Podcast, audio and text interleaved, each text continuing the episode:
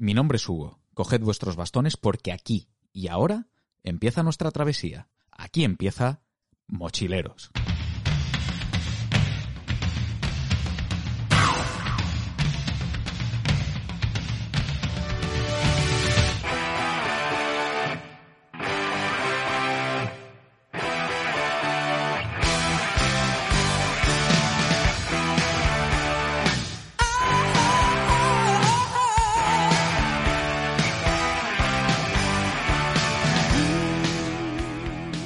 Bienvenida a toda la tropa, una vez más, otro programa más, otro mes más a Mochileros, a vuestro espacio mensual de senderismo, montañismo y, actividades en, el medio natural, ¿no?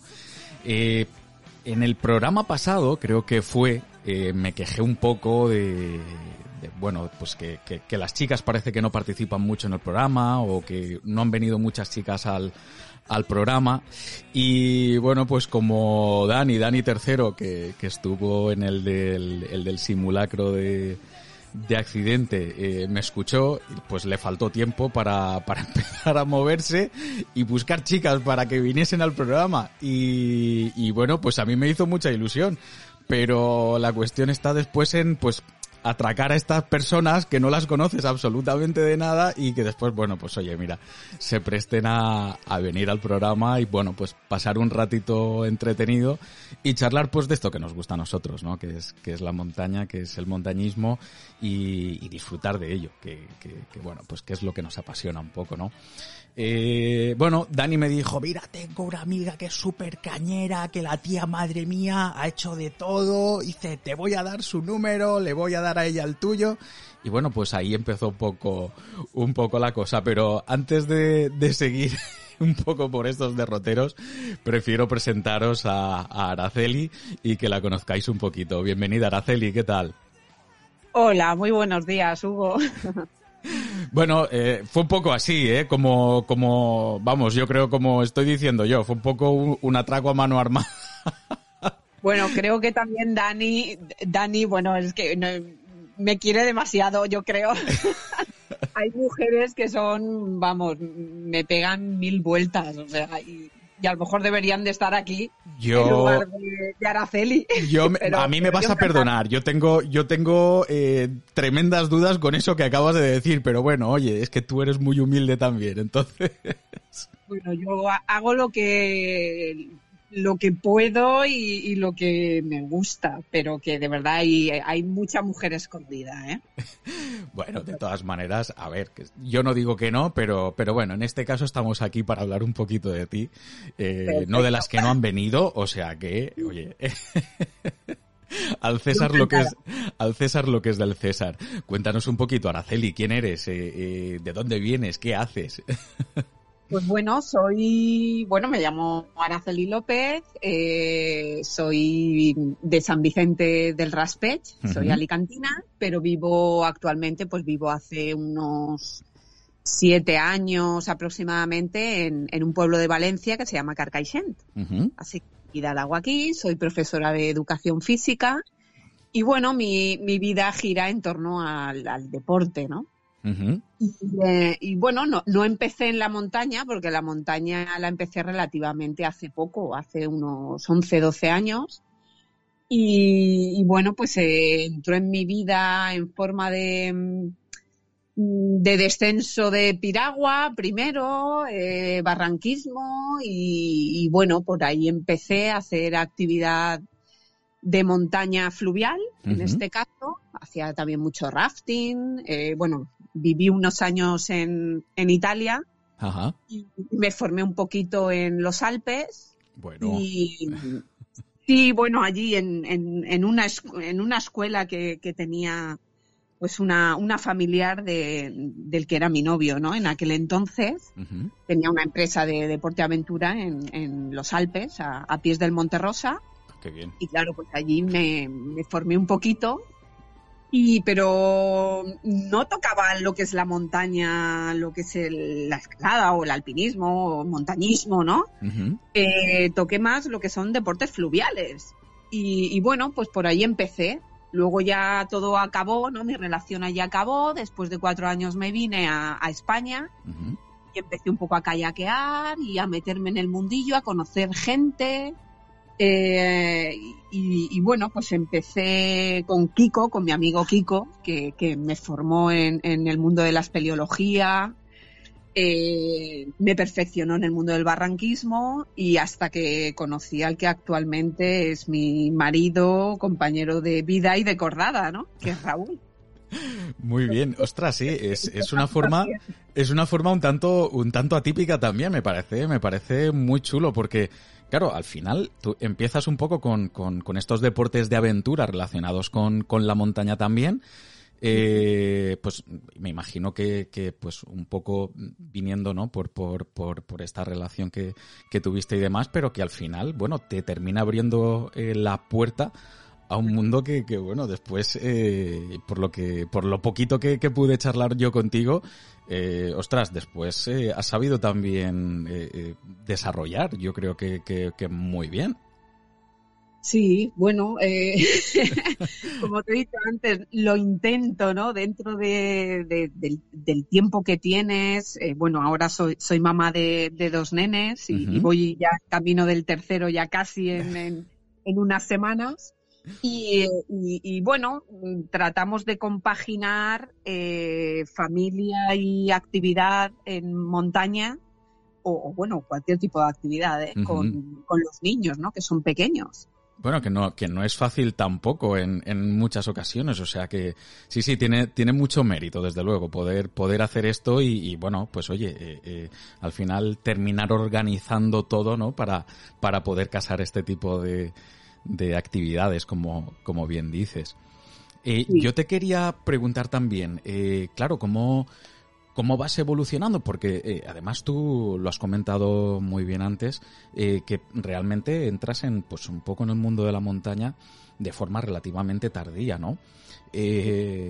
Empiezas con, con, con, estas actividades de, digamos, de aventura, de, de, kayak, de, de rafting, que por cierto, mira, ahora que viene a colación, algún día te, tendré que hablar de esto porque a mí la verdad es que me encanta. Eh, eh, he hecho muy poquitas veces, pero las veces que lo he hecho he disfrutado un montón y me parece una pasada y es algo de lo que nunca, de lo que nunca hemos hablado en el programa, pero bueno, le, daremos su espacio en algún momento. El caso es que, bueno, esto te termina llevando un poco a, después al mundo de la espeleología, de, del descenso de barrancos y, y, bueno, eh, ¿cómo terminas al final encauzando todo esto para terminar en, en lugar de bajar, empezar a subir montañas? ¿Cómo, cómo, cómo haces esa, esa transición exactamente? Pues eh, a ver, en, en, realidad no he dejado nunca de, ni, de, ni, de, hacer barrancos ni de hacer cuevas, o sea, es que es, es todo montaña, ¿no? Al fin y al cabo.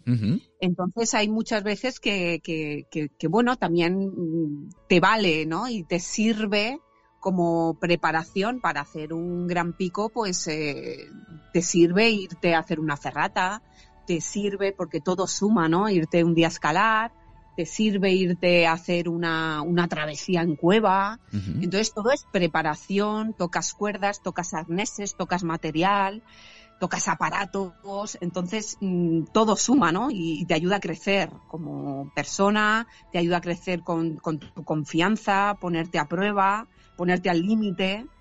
Entonces, bueno, ¿cómo me llevó? Pues la verdad es que, bueno, mi historia es un poco curiosa, porque gracias a que, bueno, estuve trabajando en un instituto de, de IBI, como de educación física, interina, pues ahí fui conociendo a, gente en IBI.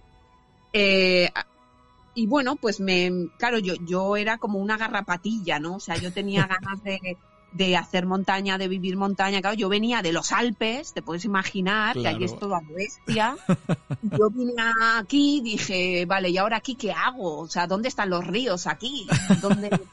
Ostras, mi kayak, ¿qué hago con el kayak? Pues yo qué sé, pues ahora pues tendré que palear en el mar, ¿no? Puesto que vivo cerca del mar. Entonces buscaba gente, buscaba hasta que encontré, eh, pues eso, al que fue durante años mi, compañero y maestro, eh, que fue Kiko. Y, y bueno, y, luego encontré también gente en IBI, eh, un, grupo de montaña que se llama Mix de las Montañas. eh, con el que empecé a caminar en la montaña, o sea, hacer senderismo con ellos. Ajá. Entonces eh, empecé ahí, pues poquito a poco, pues haciendo rutitas, haciendo, haciendo, haciendo, haciendo, vas conociendo gente y hasta que, mira, pues eh, conocí al, que actualmente es mi marido, que él es más espeleólogo que montañero, solo que luego, pues por cosas de la vida, pues eh, mm, yo lo iba arrastrando más a la montaña, él a veces me arrastraba más a hacer cuevas y entonces siempre hemos hecho todo.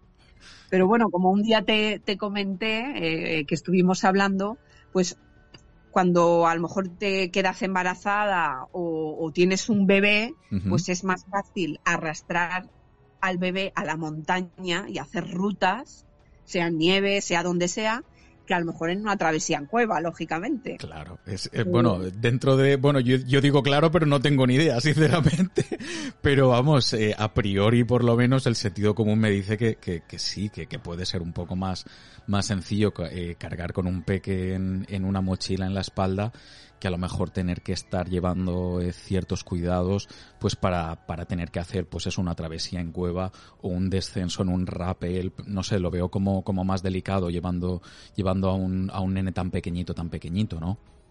Es, es em, lo hemos hecho. Qué valiente soy, madre mía con el bebé, pues eh, lógicamente, pues teniendo tus, eh, tu, seguridad, tus precauciones y, tu experiencia. Y por supuesto, va bajando el nivel, porque es lo primero que tienes que hacer. No puedes hacer un barranco que no conoces con un bebé. Claro. Pero haciendo pues eso, pequeños rápeles, eh, luego en casa también tenemos una movida montada, tenemos rocódromo, tenemos, entonces también vas probando ahí, entonces eh, tomando todas tus, tus, medidas, pues hemos hecho algún barranquito facilito con, con, el bebé a cuestas, como digo yo, alguna cueva también. Eh, o sea, que eso sí que lo hacemos y lo hemos hecho y lo seguiremos haciendo, ¿no? Sí, sí, pero, sí. Pero que es más fácil el, el, el, coger al bebé, te lo cargas en la mochilita, y te lo llevas a, yo qué sé, Sierra Nevada, o te lo llevas a Pirineos, o te lo llevas a cualquier montañita, porque es que todas las montañas son bonitas. Y entonces vas en progresión, poquito a poco, y vas haciendo cositas con, con el bebé, claro que sí. Claro. Oye, a mí me, me llama mucho la atención, porque, eh, claro, si tú ya digamos que eh, tu primer contacto con, con la montaña es, es, tan a lo grande eh, como, como empezar en, en, los Alpes y después claro te vuelves a te vuelves a España eh, estás en Ibi que, que, bueno pues para, para quien nos escuche y no y no, no, no lo conozca es, es una población de, del interior de la provincia de Alicante que bueno, que, que, está rodeada de montañas, pero claro, pues montañas de las de aquí, o sea, montañas muy bajitas realmente en comparación a, a los monstruos que se podía estar encontrando Araceli allí. Eh, eh, un poco cómo es, cómo es ese cambio, ¿no? Cómo es ese cambio de chip eh, Araceli de estar entre entre, entre monstruos realmente, porque es que allí me imagino que tendrías cuatro miles prácticamente a, a, golpe de vista, pues a pasar un poco a, a lo que es el, el monte que tenemos en, en, en el interior de, de Alicante. ¿Cómo, cómo, ¿Cómo se gestiona eso también un poco? ¿No, no, no te faltaba montaña realmente?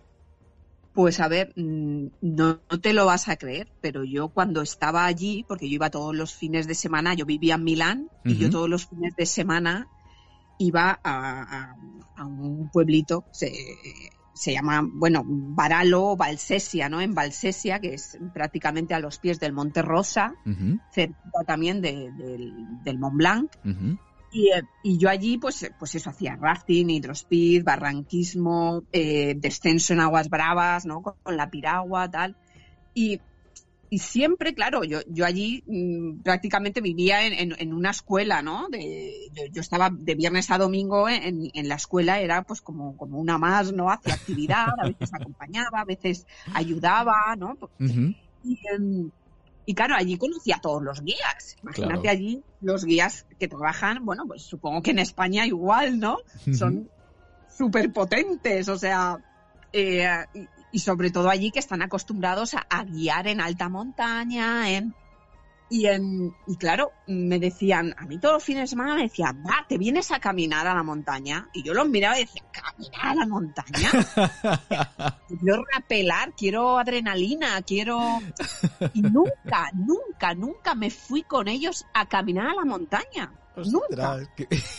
Y yo digo, madre mía, esta gente todo lo que me podría haber enseñado, todo lo que podría haber hecho, podría haber hecho, vamos, Imagínate. Claro, no, no, pero a ver, es que hay que ver también el otro lado. Es que es lo que tú dices, es que tú ibas de chute de adrenalina en chute en adrenalina, vamos, porque meterte precisamente en, en pues en una balsa para, en un bote para hacer eh, rafting o en, en la cápsula que llevas precisamente para hacer hidrospeed en un río de aguas bravas en, en los Alpes, vamos, es que tiene que ser una voladura de cabeza total. Entonces, claro, era un poco como, eh, si me voy a caminar a la montaña, como que me va a faltar algo, ¿no? Me va, a faltar adrenalina en vena, claro. No tenía ni botas, o sea, que, no me... yo digo, yo necesito adrenalina, claro, tampoco sabía lo que era caminar en montaña, ni lo había probado. Y yo decía, a caminar en la montaña, como pues, si eso no, caminar, no, yo quiero una cuerda, quiero altura, quiero rappel, quiero agua, quiero espuma, quiero... Claro, este fue el cambio cuando me vine aquí. Claro. Y dije, y aquí los ríos, o sea, yo a veces, yo con, yo tenía dos, dos, dos piraguas, pues una de río y una de mar. Me tuve que comprar la de mar porque digo, claro, y, yo sacaba la de río cuando había oleaje, porque claro, me ponía como a surfear las olas, porque esto me daba a mí algo de, de vidilla. Porque es claro, de palear está muy bien, haces mucho brazo, tal, es precioso, es una pasada. He hecho excursiones impresionantes, además en Italia también. O sea, una pasada. Pero, pero, pero claro, yo lo digo también a día de hoy, ¿eh? O sea, las únicas veces que he sentido esa adrenalina que te sale por los ojos, las orejas y por todos los lados, solo la he sentido encima de la piragua, haciendo aguas bravas. Es, la es que es, un subidón, ¿eh? adrenalina me ha dado. Sí, sí, sí, es que es un subidón. Yo solamente he hecho un par de veces rafting, por ejemplo, que no tiene nada que ver con, con, con el piragüismo como tal, y, bueno, y la que fue un poquito más intensa fue en el Pirineo en verano, o sea que te puedes imaginar también la cantidad de agua que había, que, que no era nada del otro jueves, que de hecho el, el monitor pues nos comentó en esos momentos, no, esto lo ideal es hacerlo en primavera con todo el deshielo y con cuatro metros más de agua y, y el río completamente embravecido, ¿no? Dice que ahí es cuando realmente te tienes que agarrar los machos porque el río te da un poquito de miedo de verdad. Entonces, es que no me puedo ni imaginar realmente, pues eso, ir precisamente en tu, en tu piragua de forma totalmente individual y, tratando de, sortear eh, todo lo que te va proponiendo el río, ¿no? En este, en este caso, vamos, yo es que ahora mismo te imagino, eh, no sé, en Alicante sacando la piragua, pues el momento que hace mal tiempo y empezaba a llover y decir, ostras, que esta es la mía, cogiendo la piragua, llevándotela y saliendo al mar en esos momentos cuando estaba todo el mundo fuera del agua. Y además iba sola siempre porque claro, no tenía nadie con quien compartir esa, esa actividad, no conocía todavía a nadie. y, claro, yo iba con mi piragüita en el coche, en la vaca, montaba, desmontaba, la gente me miraba como diciendo, ¿esta dónde va? Pero claro, pues mi neopreno, mi, da igual que fuera verano, que otoño, es que daba igual. Y, y claro, tenía que, yo digo, es que si quiero hacer algo, tengo que hacerlo yo y no tengo que esperar a nadie, ¿no? Ni encontrar a nadie. No, no, claro, claro, claro, está, está claro.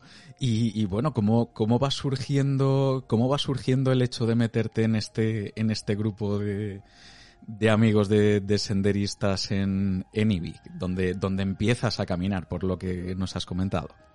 Pues eh, la verdad es que ellos eh, siempre tienen un, planning que luego puede variar según el, tiempo y demás, pero ellos tienen un planning anual y entonces van mm, realizando, pues eso, caminatas, a veces eh, salidas de fin de semana, pues esa Sierra Nevada, pues vamos a hacer este pico, vamos a hacer ahora el Veleta o vamos a hacer. Entonces, y van haciendo todos los fines de semana, yo me iba formando, caminando todo lo que podía con ellos en montaña, a la vez que con mi, mi, compañero Kiko, pues eh, iba haciendo espeleo. Además, eh, tuvimos eh, unos años muy intensos, ¿no? De viernes a domingo, de, todos los fines de semana, que da igual el tiempo que hiciera, hacer cuevas y hacer barrancos y hacer ferratas y hacer de todo. Y entonces, eh, bueno, en el mundo de, del senderismo, pues fue la verdad es que muy poco a poco, muy poco a poco, caminando, eh, luego pues travesías más largas, algún piquito de vez en cuando, pues que te escapabas, ¿no? En la Sierra Nevada, eh, luego más adelante al Pirineo, luego vas conociendo a otra gente, esa gente, eh, pues mira, vamos, eh, vamos a organizar un altupcal, te apunta, venga, pues voy a ver. Entonces vas tomando, vas tomando. Y, y, bueno, pues hasta que, mira, pues vas creciendo sin darte cuenta, vas mm, creyendo también en que, en que puedes hacerlo, ¿por qué no? Y, bueno, pues hasta el día de hoy.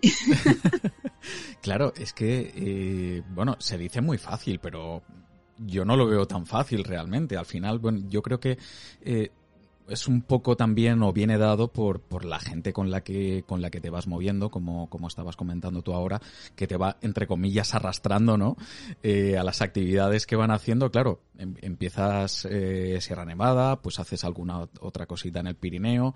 Imagino que va subiendo digamos con la tecnicidad también con, con, con los piquitos con las cumbres que vas haciendo. Y de repente pero por ejemplo tú has dicho de repente te metes en el Tucal. Ahí nos estamos metiendo ya en un 4000 en el Atlas eh, eh, esta experiencia en particular, como, como fue. Eh, porque si no voy mal encaminado, creo que técnicamente no es difícil, creo que no es complicado. Pero, pero ya nos metemos en un 4000 también. Es decir, aquí, por ejemplo, la altitud ya no es lo mismo que, que, estar en, en, la provincia de Alicante o, o, de hacer un, un 3000 en el Pirineo. Claro, claro, luego eso mm, también el, el, trekking lo haces muy despacito. Eh, vas prácticamente, bueno, nosotros ahí tuvimos la suerte que fuimos, eh, o sea, lo organizó un compañero que se dedicaba a ello y, fuimos todos, pues, eh, la, gente que nos movíamos en IBI. Ahí ya conocí, ese fue mi, mi uno de los primeros viajes que hice con, con Raúl, ¿no? Mi, mi actual marido. y, y, también nos conocimos ahí. Entonces, fue, fue un viaje muy, muy familiar, muy de poco a poco. Eh, vas caminando despacito, pues precisamente por, por ver cómo te sientes, eh, e, escuchar un poco tu cuerpo, tu respiración, si me estoy mareando o no, si necesito parar, como algo. En fin, luego cada uno responde de una manera diferente. Te puedes encontrar un día perfectamente y al otro día pegarte el castañazo porque estás cansado, porque a lo mejor mm, estás un poco constipado y, te afecta de otra manera el mal de altura. Pero bueno, a mí particularmente, pues la verdad es que muy bien, la verdad. No, no, no, está claro que eres una mujer de armas tomar, eso te lo digo, te lo digo desde ya. Vamos. Por ejemplo, el Tubcal cuando lo hicisteis, lo hicisteis en condiciones de, verano, en condiciones más invernales, eh, con nieve y demás. ¿Cómo, cómo, cómo lo hicisteis exactamente? a ver, fue con nieve. O sea, eh, fue con nieve. Nosotros llegamos al refugio con nieve, pero que, que no fue una invernal. O sea, yo recuerdo, a ver, eh, sería, es que esto hace muchísimos años, ¿eh? ya, eh, esto sería, yo creo que un, viaje de Pascua o algo así en, la época, creo que, que, sería en Pascua. Vale, vale. Sí, sí, no, es, más que nada por hacerme también un poco eh, una idea, ¿no? En, es que, claro, eh, eh, la subida al Tucal, tal cual, bueno, yo la he visto, por lo menos en internet, lo que, lo que he visto, que realmente pues si vas en, en verano o ya más cara a junio julio, claro, eh, eh, pues imagínate también a pesar de, de ser grandes altitudes, eh, pues en, en, la zona del, del Atlas el solecito que pega es, es intenso también y te pueden, vamos, te pueden hacer allí vuelta y vuelta, eh, casi casi con, con... En las partes bajas camiseta corta, o sí, sea, sí, sí, claro. el trekking es de calor, calor, calor, pero claro, conforme vas subiendo, pues Claro. Ya va cambiando. Sí, sí, no, no, 4.000 metros son 4.000 metros, da igual el sol que pegue, ahí hace frío, ¿eh? Está claro. Ostras, muy bien. Pues, eh, no sé, y, y, los siguientes pasos a estos, eh, Araceli, porque, a ver, tú no lo has dicho porque, ya te digo, porque tú eres muy humilde. A ver, esta mujer aquí ha hecho intentos a 8000, o sea, es para que os hagáis una idea, ¿vale? Lo que pasa es que ella es muy comedida y no dice nada, pero, pero bueno. más solo un intento. Bueno, bueno, oye, pero lo tienes ahí, ¿eh? Oye, hay que, hay que hacerlo. Hay que, hay que estar ahí precisamente para, para poder hacer ese intento. O sea que, eh, ¿yo qué quieres que te diga? A mí me parece, a mí me parece tremendo, a mí me parece alucinante. De llevar, pues eso, pues una progresión de, de Sierra Nevada al Pirineo, del Pirineo pues pasas a Alpes, y, y, bueno, pues vas haciendo, vas haciendo, bueno, eh, eh, crestas, haciendo picos emblemáticos de estos que yo no sé, del Cervino, Eiger, eh, Monterrosa, Mont Blanc. Entonces vas haciendo, vas haciendo, vas haciendo y, y luego un día alguien te propone el, el unirte a una expedición de 8.000 metros y, y claro, yo me quedo así, yo chiquitina que soy, chiquitina a veces que me veo y digo, ¿tú estás loco? sí, hombre, pero si yo de Alpes no he salido. Y claro, pues cuando la persona que tengo al lado me dice, oye, ¿y por qué no? Y me quedo así y digo, pues ostras, pues ¿por qué no? Lo intentamos. y, y, bueno, entonces de ahí de los cuatro miles y pico, eh, pasas y dices, bueno, pues antes de intentar un 8000 vamos a ponernos a prueba en, en 5000 y 6000. Entonces de ahí nace una expedición a Bolivia, hacer picos y, y un poquito pues por ponerte a prueba, ¿no? Claro. Uh -huh. Sí, sí, por, eh, por, hacer, vamos, por, por, hacer yo creo que una, por, por, lo menos una progresión, ¿no? Como una adaptación para, para seguir subiendo en altitud. Exacto. Entonces vas entrenando, pues eso, venga, pues para entrenarme, para irme a hacer 6.000 metros, va, pues eh, vamos a movernos, eh, Alpes, venga, pues vamos a escalar el Cervino, otro año vamos a hacer tal. Entonces te vas moviendo, te vas moviendo. Y, eh, bueno, vas aclimatando, te vas encontrando bien, te mueves bien en montaña y bueno, vas pegando pequeños pasos hasta que bueno, dices, ostras, hasta 6.500 me he encontrado bien, pues bueno, vamos a pegar el salto a, a un 8.000 a ver qué pasa, ¿no? Ostras. Y, bueno, cuestión de probar y, y ver que, jolín, que, que, todo es posible y, y que tienes también que creer en ti y por supuesto entrenar, porque porque esto no es un día, ah, voy a hacer un 8000. No, no, no, desde luego, no, no, no vamos, que, que, va. Entonces, pero bueno, que, cada uno también tiene su progresión lógica personal, ¿eh? eh esta ha sido la mía y, seguramente he hecho cosas mal también, o sea. Bueno, como todo el mundo, Araceli, o sea, que, eso no es tampoco, no, no, es, no es algo de extrañar tampoco, o sea, si, si, si te contara la de, barra, la de barrabasadas que he llegado a hacer yo en, en sitios que son tonterías, o sea, te, te podrías echar a reír, bueno, o, o a llorar, pero, pero vamos, es que eso es así, eso es, es normal también. De todas maneras, eh, si te parece, lo del tema del 8000 lo vamos a dejar para otro día y, y a mí me encantaría centrarme en, en, pues un poquito más cerca realmente, en, en los Alpes, yo creo que en una, una de las montañas más míticas que se puede encontrar allí. Yo reconozco que, que que es probablemente mi, mi montaña preferida. No sé si será por su forma, por su estética, pero el, el Cervino es, es, uno de estos lugares que ya solamente por ver eh, ese pico, esa cumbre, que pues que, que, se levanta ahí totalmente solitaria. No sé, a mí siempre me ha llamado muchísimo, muchísimo la atención. De hecho, la llevo de, de fondo de pantalla en el móvil, para que te hagas una idea. Y, y, ostras, yo cuando me dijiste que, que, lo habías subido, a, mí me, ya directamente, a mí me, me embelesaste con esto. Y, y, yo dije, ostras, pues eh, eh, ocasión perfecta además para, para tratar de, de, hacer una, una pequeña crónica, ¿no? De, de, la experiencia de, no sé, de, de, la ascensión a, pues a un lugar tan, tan mágico como es el, el Cervino, creo yo. ¿Cómo, cómo fue esta experiencia, Araceli? Pues a ver. Me ha encantado ya la forma de empezar. Eh, eh, bueno, es que el Cervino pienso volver eh, y las veces que hagan falta. O sea, es, precioso. Mm, ya la montaña, pero yo estoy enamorada de Cervinia.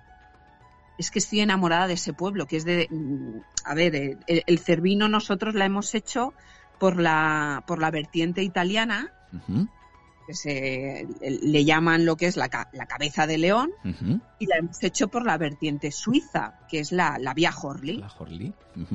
Entonces todo nació, todo esto, porque yo conocí a, un guía que era de Rumanía, y, eh, y bueno, e, este, este hombre prácticamente eh, hacía su vida además su, vida giraba en torno al alpinismo, él es guía de montaña y demás, y nos propuso el, hacer el cervino porque él se la conocía por todas sus caras y, se la había hecho, vamos, se conocía el cervino mejor que, casi nadie. y entonces me propuso hacer el cervino, ¿no? Todo esto después de haber hecho durante dos, tres años travesías de 15 días en los Alpes con la mochila y travesías de 4.000 a 4.000, en fin, bueno, todo esto es una historia también, ¿no? Yo ya conocía muy bien a esa persona, había hecho, pues eso, Mont Blanc, en fin, Monte Rosa, Refugio Margarita, en fin, muchas cosas Y entonces le hacía ilusión el que yo mm, conociese el Cervino. Y le dije, ¡buah! Eso sería ya la bomba, ¿no? el poder buah, hacer el cervino y, tal. Y, nada, pues él, además estuvo en España, estuvimos haciendo picos, cuevas juntos, tal. Con Raúl se llevaba estupendamente, o sea que nos conocíamos súper bien y tal. Entonces hicimos, em, organizamos un, digamos, una ascensión los tres al Cervino. Y él un poco como guía, claro, que era el que se conocía al Cervino. Claro, claro. Cuando fuimos, resulta que ese año que en julio era el, digamos, la temporada de cumbre, ¿no? La temporada buena. Pues ese año con el tema del cambio climático y tal, pues mm, en, julio estaba impracticable el cervino. Así que nos plantamos ahí en Cervinia, mirando el cervino, todo blanquito, blanquito, blanquito. y nos dijeron, no, no, el cervino todavía no ha tenido ninguna ascensión este año y todavía faltará aproximadamente un mes para que pueda subir alguien. Y nosotros, ¿qué? Madre mía. Así que bueno, estuvimos haciendo otras cositas, otros cuatro miles allí en, los Alpes. Y, eh, bueno, luego ya eh, este compañero eh, desapareció de nuestras vidas, ¿no? Y por otros motivos. Y, y entonces me miró mi marido y me dijo, ¿y por qué no dentro de un mes volvemos y hacemos el cervino? Y lo miré y le dije, ¿tú estás loco o qué? y me dijo, ¿por qué? vamos a prepararnos, vamos a mirarnos bien la ruta y tú y yo subimos el cervino. O si no, donde lleguemos y para abajo. Y dije, pues mira, ¿sabes qué? Que me has convencido. Así que al mes, bueno, después de hacer cositas por allí, algún 4.000 y tal, volvimos a España Además, todo esto en furgoneta. Sí, sí. Y al mes, en agosto, nos plantamos otra vez en Cervinia, él y yo, allí mano a mano los dos. Qué bueno, qué bueno. Diciendo, bueno, vamos a ver, no sé dónde vamos a llegar. Y bueno, pues con toda la ilusión del mundo y tal, pues, pues allí nos plantamos él y yo y, nada, y, al final pues hicimos una ascensión muy chula, muy chula. Eh, estuvimos durmiendo en el refugio Carmel, llegamos sin más problemas al refugio Carrel. Nos encontramos eh, dos veces con Kilian Jornet mientras eh, él estaba, además ese era el año que batió el récord ahí en el servicio. Ostras, madre mía. Nosotros hicimos en agosto, creo que el récord, creo que lo batió en, en septiembre, creo que fue, pero bueno, me bailan un poco las fechas, pero bueno, fue ese mismo año, al mes o así, él estaba ya batiendo el récord ahí. Madre mía. Y oye, una cosilla, una, una duda que me, que me surge, Araceli. Cuando vosotros volvéis eh, en agosto, que ya volvéis eh, Raúl y tú, eh, ¿la ascensión la hacéis solos? Eh, mm, ¿Quedáis con algún guía allí de la zona o algo? ¿O, o, cómo, cómo, lo hacéis exactamente? ¿Cómo planteáis la, la ascensión? Pues a ver, la ascensión nos la planteamos solos. Uh -huh. O sea, la hicimos solos. Eh, claro, nosotros habíamos, claro, nosotros entrenamos juntos siempre uh -huh. y, y, además que eh, recuerdo que con, con, un guía, con David Blázquez, que es un, un guía amigo nuestro, eh, nos llevó a, a, Pirineo, o sea, nos hizo un curso, o sea, que, que nos preparamos bien y uh -huh. hicimos mogollón de crestas y tal. Y, y, la idea era hacerlo hacerlo mano a mano, ¿sabes? Y, así lo hicimos. Eh, plantearme la, idea de un guía, pues, pues, la verdad es que es también muy buena porque, como luego te comentaré, o sea, con, un guía, eh, Jolín, es un profesional que sabe dónde tienes que pisar, qué roca seguir y mira al cielo y te sabe decir, eh, vamos a volver, que tiempo se pone feo. Claro, no, no, sí, te pregunto por, por total y absoluta ignorancia, ¿eh? porque no sé tampoco eh, hasta qué punto la ascensión puede ser eh, delicada o complicada, porque vosotros esta primera ascensión la hacéis por la cara italiana o por la cara suiza. La hacemos la, la primera eh, por la cara italiana. Por la cara italiana. Yo eh... recomendaría antes hacer una suiza que la italiana. Sí, ¿te gustó más la suiza que la italiana? No, no me gustó más. Lo que pasa que eh, es más rápida de subir. Puedes subir y bajar en el mismo día por, uh -huh. la, por la cara suiza, mientras que en la italiana, gente normal, como yo, que luego hay gente que sube y baja en el día, pero lo normal es subir desde Cervinia hasta el refugio Carrel. Uh -huh.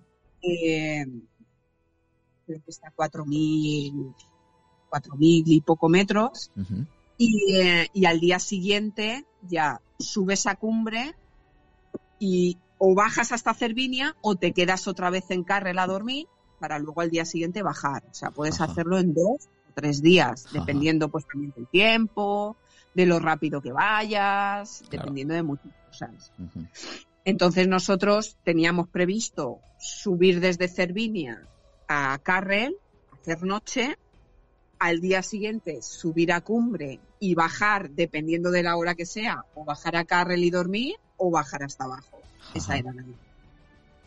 Entonces, bueno, en ese primer intento, nosotros, eh, ya te digo, como te, te, he comentado antes, subimos hasta Carrel, hasta el refugio, pues, sin ningún problema, íbamos bien, que había muchos alpinistas en, en, la lista, por lo cual ibas viendo más o menos por dónde, ¿no? Porque sí, sí.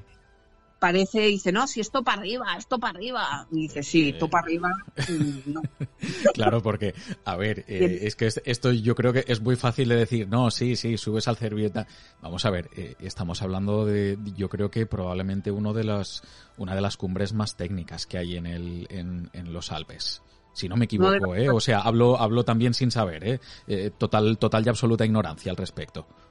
Sí, es muy técnico y, y, y, además es que te pasa como, como en la escalada, ¿no? Tú en la escalada puedes tener eh, una, un quinto, luego al lado grado 6, grado 7, grado 8, y, y, claro, si te desvías un poco te estás metiendo en un marrón muy gordo. Sí, sí.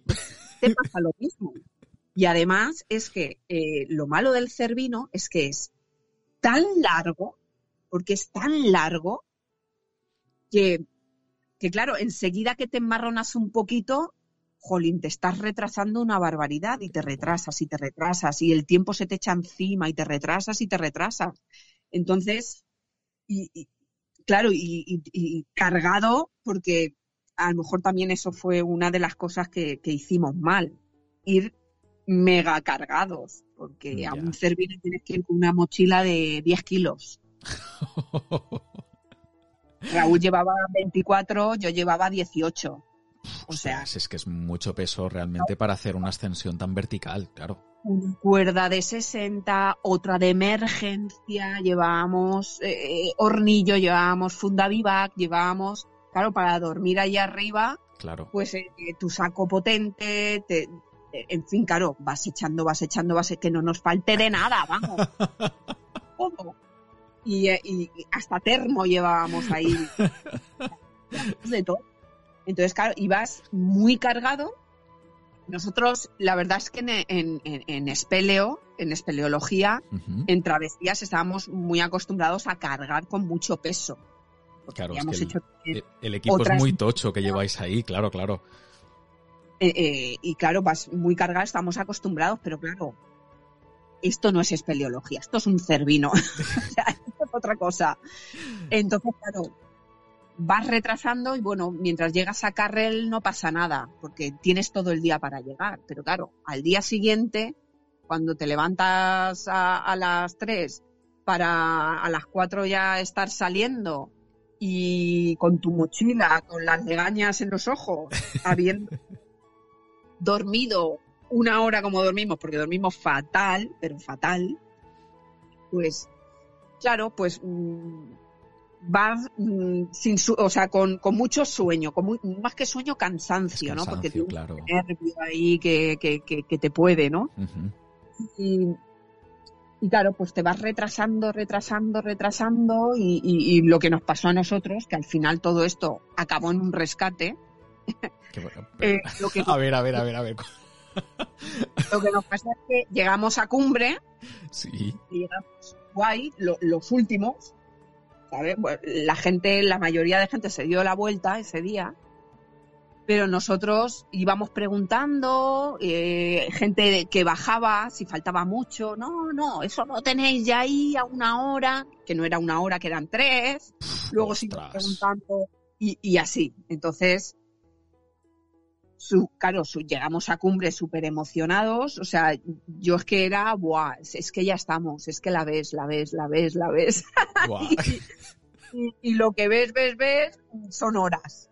Y, claro, llegamos muy tarde a cumbre y, ya en la bajada mm, nos enmarronamos un poquito en la bajada porque lo que te he comentado antes, te desvías tres metros y, miras hacia abajo y dices, madre mía, si es que aquí estoy destrepando y me voy a matar, como quien dice. Entonces, claro, no hacíamos más que meter cuerda, rapelar, meter cuerda, rapelar, pues lo veíamos mucho más seguro. Claro, perdimos la vía y claro, ya llevábamos pues unas 13 horas escalando.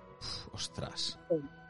Mucho peso también, etcétera, etcétera. Y ya cuando digamos que el, pegotón de arriba, ¿no? Lo que es la cabeza del cervino, ya la teníamos rapelada y bajada y destrepada. Y llegamos a lo que es la, cresta Tyndall, que se llama, que está a unos 4.200 metros, que es una cresta que tú ves, dices, uy, es horizontal. Pues no, no es horizontal, porque hay que eh, escalar, hay que montar rappel para hacer esa cresta, que son horas de cresta, la cresta Tyndall. Si, la ves es alucinante la cresta. Sí, sí, no, yo, mira, tengo, tengo puestas, de verdad, tengo puestas eh, fotos del Cervino, de las rutas de ascensión y demás. Y sí, bueno, es un poco más tendida, pero de horizontal no tiene nada, ya te lo digo yo. No, pero eso, que, que tú la ves así, el Cervino así dibujado, ¿no? Como lo dibujan los niños, tal, no sé. Y, y, y, lo ves ahí y dices, ah, mira, parece que hay una crestita ahí, ay, qué mona qué mona. claro, son muchas horas. Entonces, claro, al bajar ya de, lo que es la cabeza del cervino y llegar a la cresta, claro, todavía teníamos hasta llegar a Carrel horas. Y con, después de ahí ya, claro, en cumbre llegamos a las 5 de la tarde. que eso es una barbaridad, las 5 de la tarde en la cumbre del Cervino. Nos quedaba toda la bajada, por lo menos hasta Carrel, claro, ya no te, ya no te planteabas llegar al pueblo. Claro, ostras, a las 5 de la tarde, o sea, estuvisteis, si salisteis a las 4, estuvisteis más de 12 horas hasta hacer cumbre. Claro, lo que te he dicho, 13 horas de escalada llevábamos cuando llegábamos en la cumbre, bajamos hasta la cresta Tindal. O sea, de, desde la cumbre hasta la cresta Tindal creo que tardamos unas 3 horas. 3 horas. Claro, te, plantas con 16 horas de escalada. Eh, allí ya me miró Raúl y me dijo, mm, creo que va a ser hora de pensar en, llamar a 112. Y le dije, no, digo, pero, ¿qué me estás contando, tío? ¿Qué hora es? Y me mira y dice, son las 8. Y yo, ¿qué? ¿Cómo que las 8? Las 8 de la tarde. Claro, yo, yo, iba solo mirando para arriba y mirando y mirando y ¡ah! Ya llego, ya llego, ya llego. O sea, emocionadísima. Y no nos habíamos dado cuenta que nos habíamos zampado el día. Ostras. Ostras. También es un factor, ¿no? El... En fin, así que eh, empezó aquello a, porque bueno, los días que, teníamos de escalada, además eh, estuvimos un poquito hablando con, con Kilian y nos dijo que venían días muy buenos, o sea, que, teníamos días ahí para, poder hacer el cervino sin problema. Y, em, pero claro, cuando llega una hora en los Alpes, pues todo se nubla, todo se cierra y lo que era un sol precioso, pues resulta que no ves. Nosotros llegaba un momento en que íbamos en un tramo encordados y no nos veíamos el uno del otro. O sea, te puedes en esa cresta que nos quedaba antes de llegar a Carre. Eh, además, trepando eh, con rápeles, eh, con pasos complicados, pasos muy estrechitos, con una caída a un lado y con otra caída a otro lado, porque es una cresta. Claro. Y además, cuanto más tarde se hace, se forma hielo, en fin, 16 horas que llevas en las espaldas con 18 y 24 kilos, en fin, todo, delicado. Sí, sí, sí, sí, con el, con el agotamiento que tendríais que llevar encima, que, que, vamos, tendríais que estar muertos realmente. Y luego, eh, yo empecé, por ejemplo, ese día eh, escalando cuando salimos de Carrel, que además es súper vertical los primeros pasos. Ya tengo que dormimos fatal, fatal, fatal, fatal, y dormimos aproximadamente una hora, además, eh, tirados en un banco de cocina en el suelo, o sea, fatal. Entonces, quizás el error fue, em, tendríamos que habernos esperado al día siguiente en el refugio y haber descansado y tirar a cumbre el siguiente día. Pero claro, siempre tienes miedo de, ostras, ¿y si luego el otro día no es bueno? Vamos a aprovechar esta ventana que hace bueno, tal. Claro, pues vas un poco diciendo, no, no, no, no, lo teníamos programado así y hay que hacerlo, ¿no? Te programas la comida, te programas tal, entonces, si, si no ya vas un poco como... Sí, como que parece que vas un poco a contracorriente también y, a contrarreloj en, en base a, a lo que tienes programado. Exacto. Entonces mm, salimos, salimos con, mal descanso, salimos. Entonces, claro, eso fue mm, un error. Yo salí de, de Carrey, pues súper insegura, muy cansada, pero menos mal que Raúl salió muy fuerte y entonces él se puso delante, iba tirando, tirando de mí, pero, buah, mogollón y motivando y tal. Y luego cuando llegamos a la cresta, fue al revés. Yo ya cogí energía de no sé dónde y él un poquito, pues iba más cansado, eh, ya los pies empezaba a tener frío, se encontraba raro. Y entonces dije, bueno, pues ahora es el momento de que yo me ponga delante y, si estoy yo más fuerte, pues tirar yo. Y entonces, como buen equipo, Mm, estuvimos tirando el uno del otro en, los momentos que, uno estaba más fuerte o el otro estaba más débil. y entonces eh, fue muy bien, fue muy bien. Además, los dos somos muy sufridos también. y claro, ya cuando bajamos de, de la cumbre y, ya nos plantamos en la cresta, ya él estaba mm, verdaderamente cansado y además empezaba a tener un poco ya de, no sé si llamarlo hipotermia. Entonces, claro, mm, yo conozco a Raúl y, bueno, hemos hecho cosas brutales en, cascadas, en, barrancos, en cuevas, y yo nunca lo había visto así, de cansado.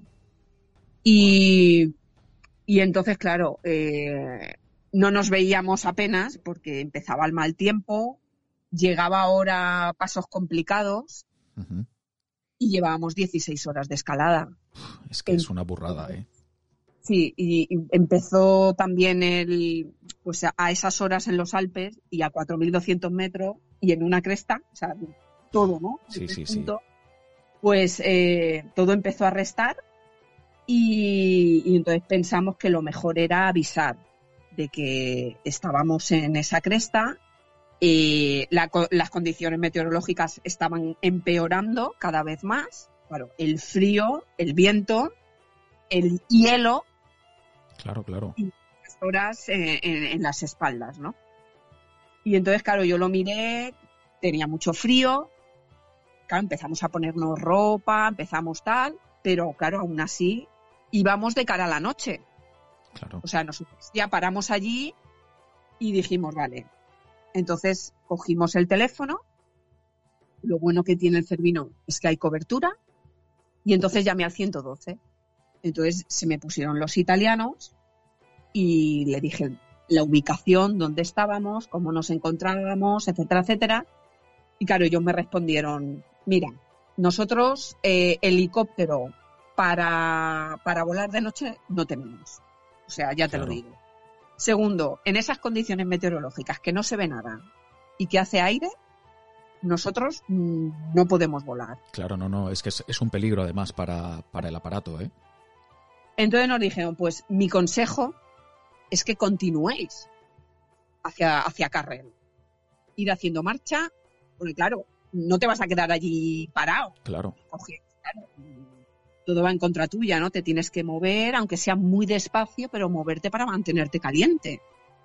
Y, eh, además que lo malo es que como estabas en la, en la cresta, pues era todo muy estrecho, no podías montarte un vivac donde tú quieras, es que es muy vertical y todo lleno de hielo. Claro, claro. No había posibilidad de, porque mm, llevábamos cosas para vivaquear, pero yo lo veía, vamos, en, en esa cresta, es que inviable, vamos. yo. Eh, y, entonces, eh, nada, eh, les dije que hiciesen lo que pudiesen, pero que nosotros íbamos a, continuar buenamente como pudiésemos, pero que mi compañero pues tenía mucho frío, tal, no sé qué, y, y, bueno, pues que supiesen que estamos allí, ¿no? Entonces, nada, colgué la llamada, miré a Raúl y le dije, pues nada, hay que seguir.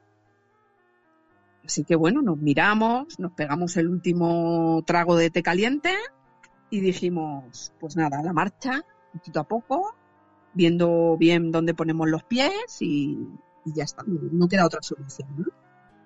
Y nada, nos pusimos la, frontal, ya era de noche, y nada, empezamos a caminar. Y pasito a pasito, juntitos, viéndonos, etcétera, etcétera. Y allá a las 10 de la noche ya oímos tu, tu, tu, tu, tu, tu, tu, tu, tu, y ahí a lo lejos el helicóptero. Y yo, ay madre, qué alegría me dio. Ostras. El helicóptero que venía. Y, eh, y claro, pues le hice, me, me, quité la frontal, le hice señales con, con, la luz para que vieran que estábamos, en qué punto de la cresta estábamos. Y nada, el helicóptero se nos puso arriba era un helicóptero suizo mamut, lo recordaré siempre, blanco, rojo, precioso, menudo catarraco, con, con, un foco brutal. y, y, nada, bajó uno, uno, uno de los de rescate, de los guías de rescate, en un cable, se desenganchó y vino hacia nosotros. Y el helicóptero se fue, ¿no? se alejó. Entonces nos explicó allí, pues eso, si teníamos material desperdigado por la montaña, como estábamos, por supuesto, Eh, y nada, nos dijo, pues nada, piolets, crampones, os los quitáis a la mochila y ahora vendrá el helicóptero, os engancho, os engancho del cable a los dos y os tirará para arriba. Y allí estará el médico que os, os valora y tal, pero bueno, veo que estáis bien y luego volveréis a por mí. Y yo me engancharé las mochilas y ya nos iremos. Y eso fue lo que hizo. Así que nos enganchamos ahí de, claro, como llevamos el arnés puesto, Ujú. enganchamos ahí con el mosquetón y el cable nos tiró para arriba. Fue flipante, o sea, imagínate. De noche, Cervino, volando en helicóptero colgado un poste, o sea, te puedes imaginar, ¿no? Joder, ostras, vaya experiencia, Yo ¿eh? tenía la cámara a mano, yo digo, lo grabo, lo grabo, pero luego pensar, Aceli, esta gente se ha jugado el pellejo Ostras. por venir por nosotros. Porque Sí, sí. Los suizos son número uno en rescate eh, en el mundo, me atrevería a decir. Y digo, es- o sea, respeto. Esto quedará grabado en mi retina para toda la vida. Claro. Y esa sensación la recordaré siempre. Digo, pero Claro. creo que no es el momento ni de fotitos, Ni de- ni de vídeo, ni de nada. Así que digo, disfrútatelo dentro de, de- de la situación ¿no? que estás viviendo, que es de emergencia. Sí. Eh, y nada, entonces nos, nos llevaron a, claro, a. Claro. Llegamos a Zermatt, pues serían entre papeleos y papeleos y papeleos y tal, las 12 de la noche se nos harían. Ostras, claro. Y claro, nos dicen, ala, ya os podéis ir. Y claro, me quedo así, digo, ¿que me pueda ir? ¿Dónde? ¿Dónde estoy? Yo digo, ah, pues es que yo mi furgo la tengo en Cervinia. Imagínate la situación.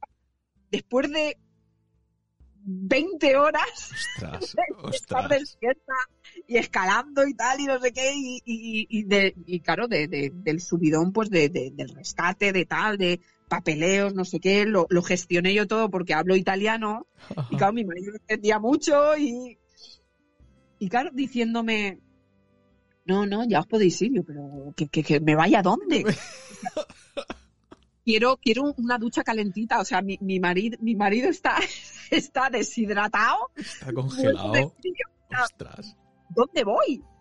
Y claro, pues eh, claro, nos explicaron y dice, pues a, pues a ver, ahora pues lógicamente pues a, a un hotelito o algo así que nos llevaron además, muy amablemente nos acompañaron caminando, que dije, no me lo puedo creer, más caminar, ¿no? Ostras. Caminando tuvimos que irnos a una especie de hostal, hotelito, que conocían ellos que estaba cerca de, de- de la base suya de, de helicóptero, ¿no? Del helipuerto y tal.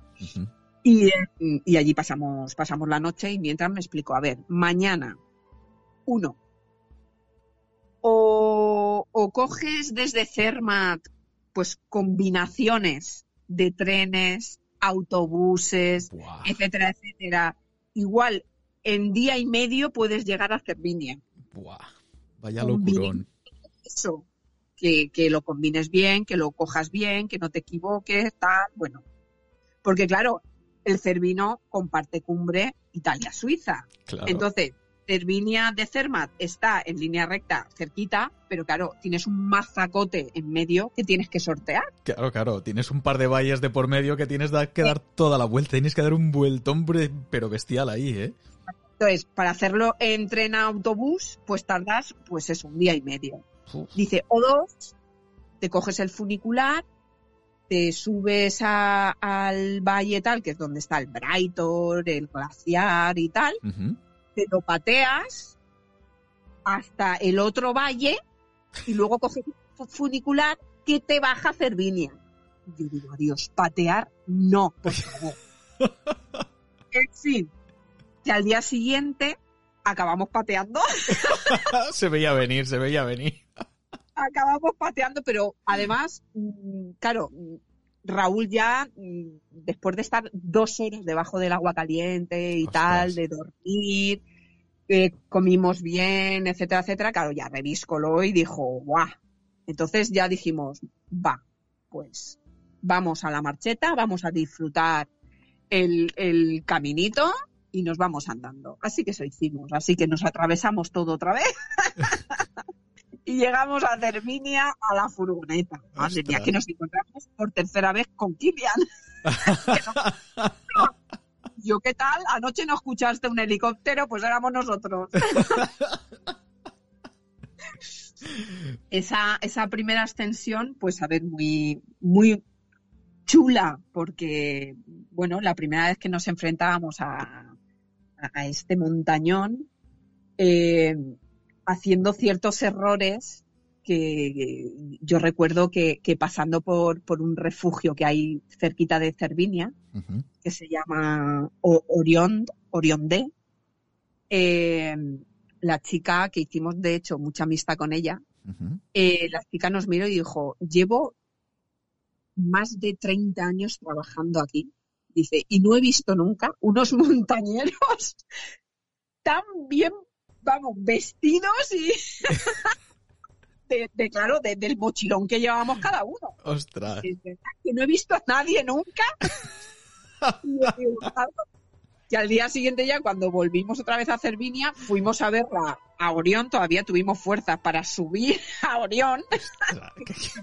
Cervinia solo, pero hay que subir y para decirle pues eso, que estábamos bien, que el helicóptero de ayer éramos nosotros y que, pero bueno, que estábamos, que estábamos bien y tal. Y, decía, ay, madre, la verdad es que lo escuché y dije, ay, no serán ellos. y éramos nosotros. Pero, pero, bueno, gracias a Dios no, no pasó nada. O sea, yo estoy súper agradecida a, a los suizos que vinieron porque la verdad es que nunca sabremos, ¿no? Si hubiese pasado algo, si no, es que no lo sé, no lo sé. Que allí, claro, con, tantas horas en, de escalada detrás, pues eh, claro, el cansancio a veces te hace dar un paso en falso. Uf, no, no, podría haber sido, podría haber sido fatal también que hubieseis tenido que pasar la noche en, en ese tipo de condiciones, porque quién sabe si hubieseis llegado al, al refugio ni tan siquiera. Entonces, sobre todo por el tema del cansancio, el frío que iba arrastrando también Raúl, es decir, se, os juntaron ahí muchas circunstancias, eh, ostras, muy tremendas, muy tremendas, eh. Yo, mira, Araceli, no sé si lo conoces, pero había una serie de documentales en Netflix que se llamaba The Horn, que es precisamente del equipo de rescate de, de eh, y de, sus salidas, ¿no? Creo que eran siete, ocho episodios súper interesantes, por si, si, si, no lo has visto y, alguna vez te, te apetece verlo y, merece mucho, mucho la pena, se ve cómo, cómo trabaja esta gente y, se ve que son top, ¿eh? pero, pero absolutamente top, ya te digo. Profesionales, o sea, yo súper agradecida, de verdad, o sea, vaya equipo y vaya equipo y todo con una limpieza lo hicieron pero limpio, limpio, limpio. Y, eh, y claro, pues agradecida porque gracias, gracias a ellos, pues oye, mira. Eh... Sí, sí, sí, oye, por lo menos eh, eh, la cosa no llegó a, no llegó a más, desde luego. Así que bueno, fue, fue muy emotiva la, la, la, llegada a la cruz, a la cumbre, porque, sea, nos miramos y dijimos, hostia, qué guay, tío, ¿no? O sea, lo hemos hecho y qué guay. Y luego, pues el, el no sé, lo, malo pues de, no haber podido bajar, ¿no? Eh, solos, digamos, ¿no? Por, nuestro propio pie, pero... Pero ya, no, ya no es eso ni tan siquiera, es que yo creo que, a ver, evidentemente vas a tener el, el recuerdo de, de esa cumbre, por supuesto, pero, pero muy probablemente a lo mejor un poco deslavado porque igual vas a tener más en, en la memoria todo lo que ocurrió a posteriori con el rescate, con todas las circunstancias que, que os envolvieron, que, que, incluso casi casi el, el, el, hecho de, de, hacer cumbre en esos momentos. Sí, sí. Y de hecho, pues dijimos, aquí hay que volver. Así que bueno, cuando bajamos del Cervino, además, eh, nosotros teníamos pensado, eh, pues eso, ser papás, ¿no? Entonces enseguida me quedé embarazada, tuvimos nuestro primer nene eh, y, dijimos, bueno, después cuando tenía un añito ya cumplidos, dijimos, ¿y por qué no volvemos y hacemos la Horley? ¿La Horley por qué? Porque queríamos hacer la travesía, subir por la Horley y bajar la italiana que no habíamos podido bajar la otra vez. Ah, amiga. para cerrar, para cerrar heridas, ¿eh? Exacto, y dijimos, y digo, subir la Horley porque es, mm, entre, comillas, ¿eh? porque yo no quiero desmerecer mm, la vía Horley porque no, porque no, porque es, eh, es brutal también, ¿eh?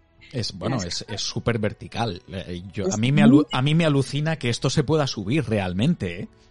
Sí, sí se puede, porque si he subido yo, se puede. no, no, si, si poderse se puede, pero, pero de verdad que alucino, porque es que la verticalidad de, de, toda esta arista es, es, que es bestial, es tremenda.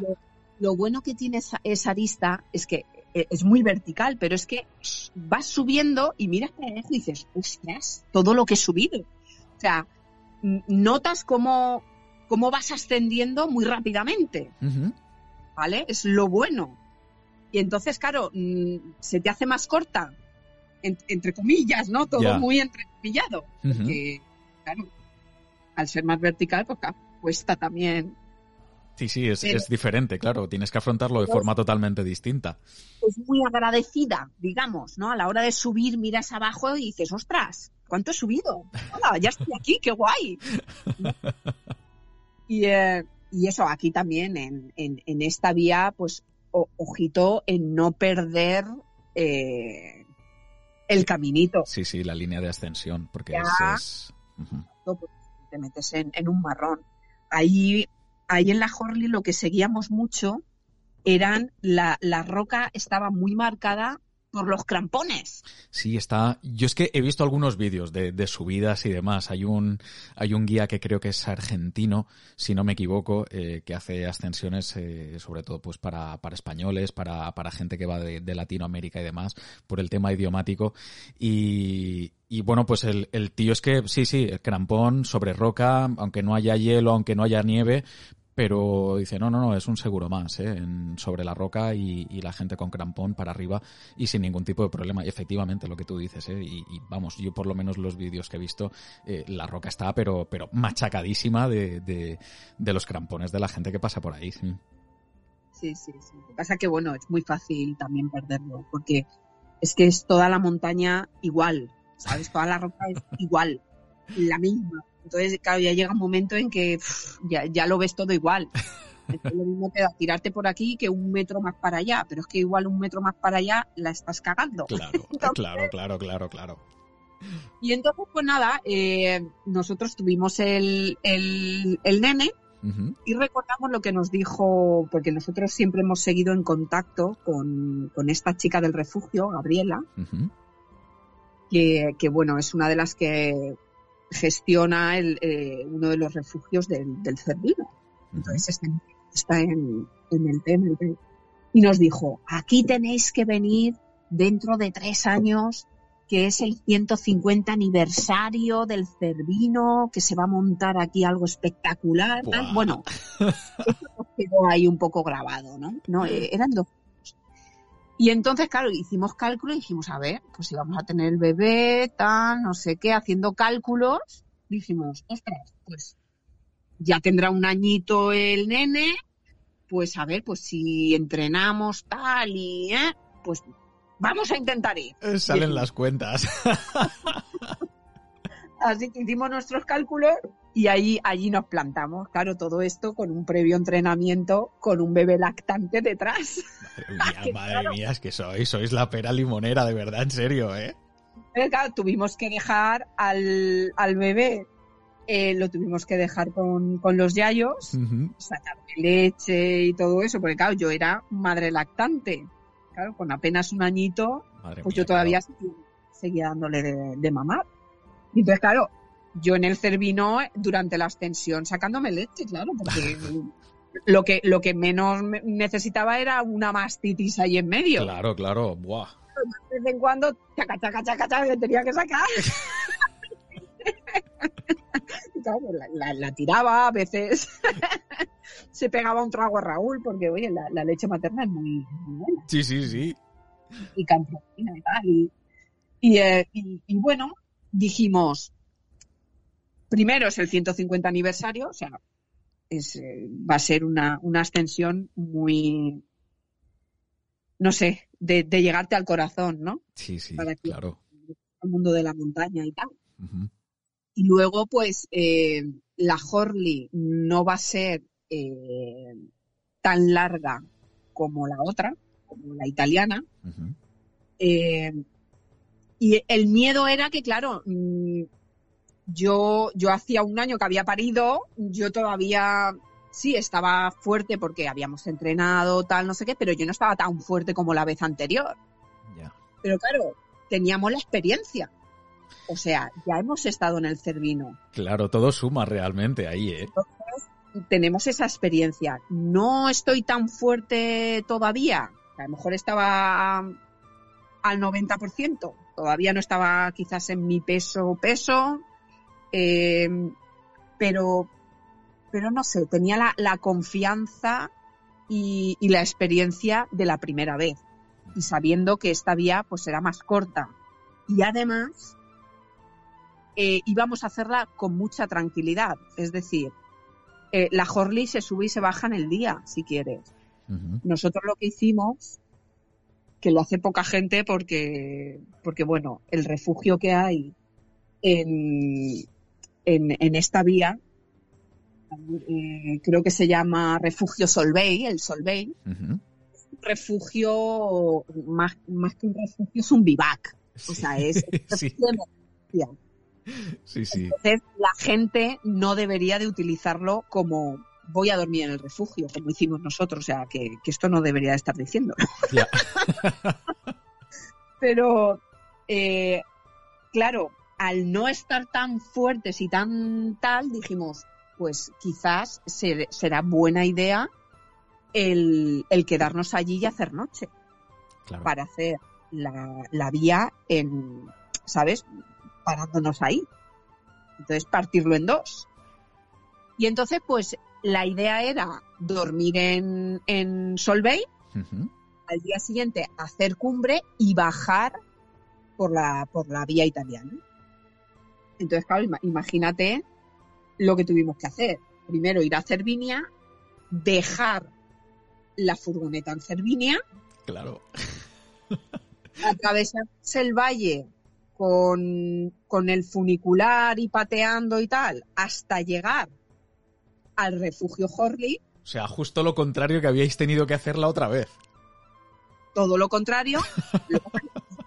aquella zona no la conocemos muy bien porque hemos estado un montón de veces haciendo allí mil historias y tal, aparte del día este del rescate, ¿no? Sí. Entonces lo teníamos todo ahí súper organizado y planificado para que el día X estar en el refugio Horley, que no dormimos en el refugio Horley, dormimos en tienda de campaña, que también está prohibido. ¿Vale?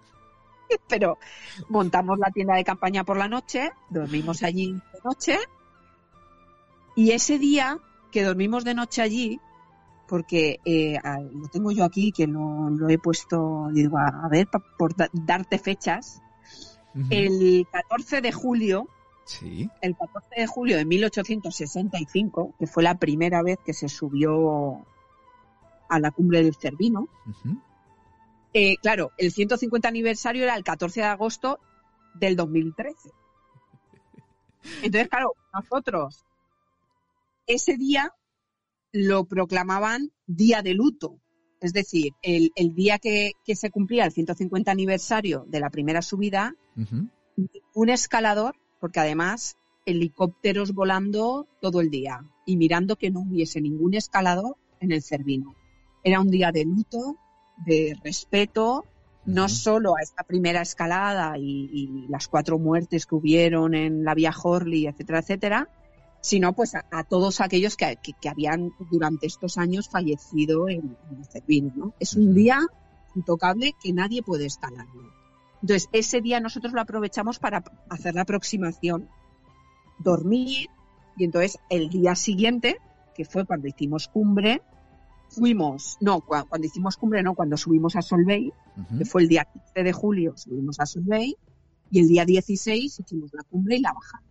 La bajada al final no pudimos hacerla por Cabeza de León, o sea, por la vía italiana, porque ahí llegaba mal tiempo. Entonces, como nosotros íbamos a tardar un día más porque íbamos a dormir en Carre y luego eh, ir hasta Cervinia, Claro. pues dijimos, como la Horley es más rápida de bajar, vamos a bajar por la Horley y ya está. O sea, no, no, no queremos otro rescate. Así que tuvimos que subir y bajar por la Horley esa vez.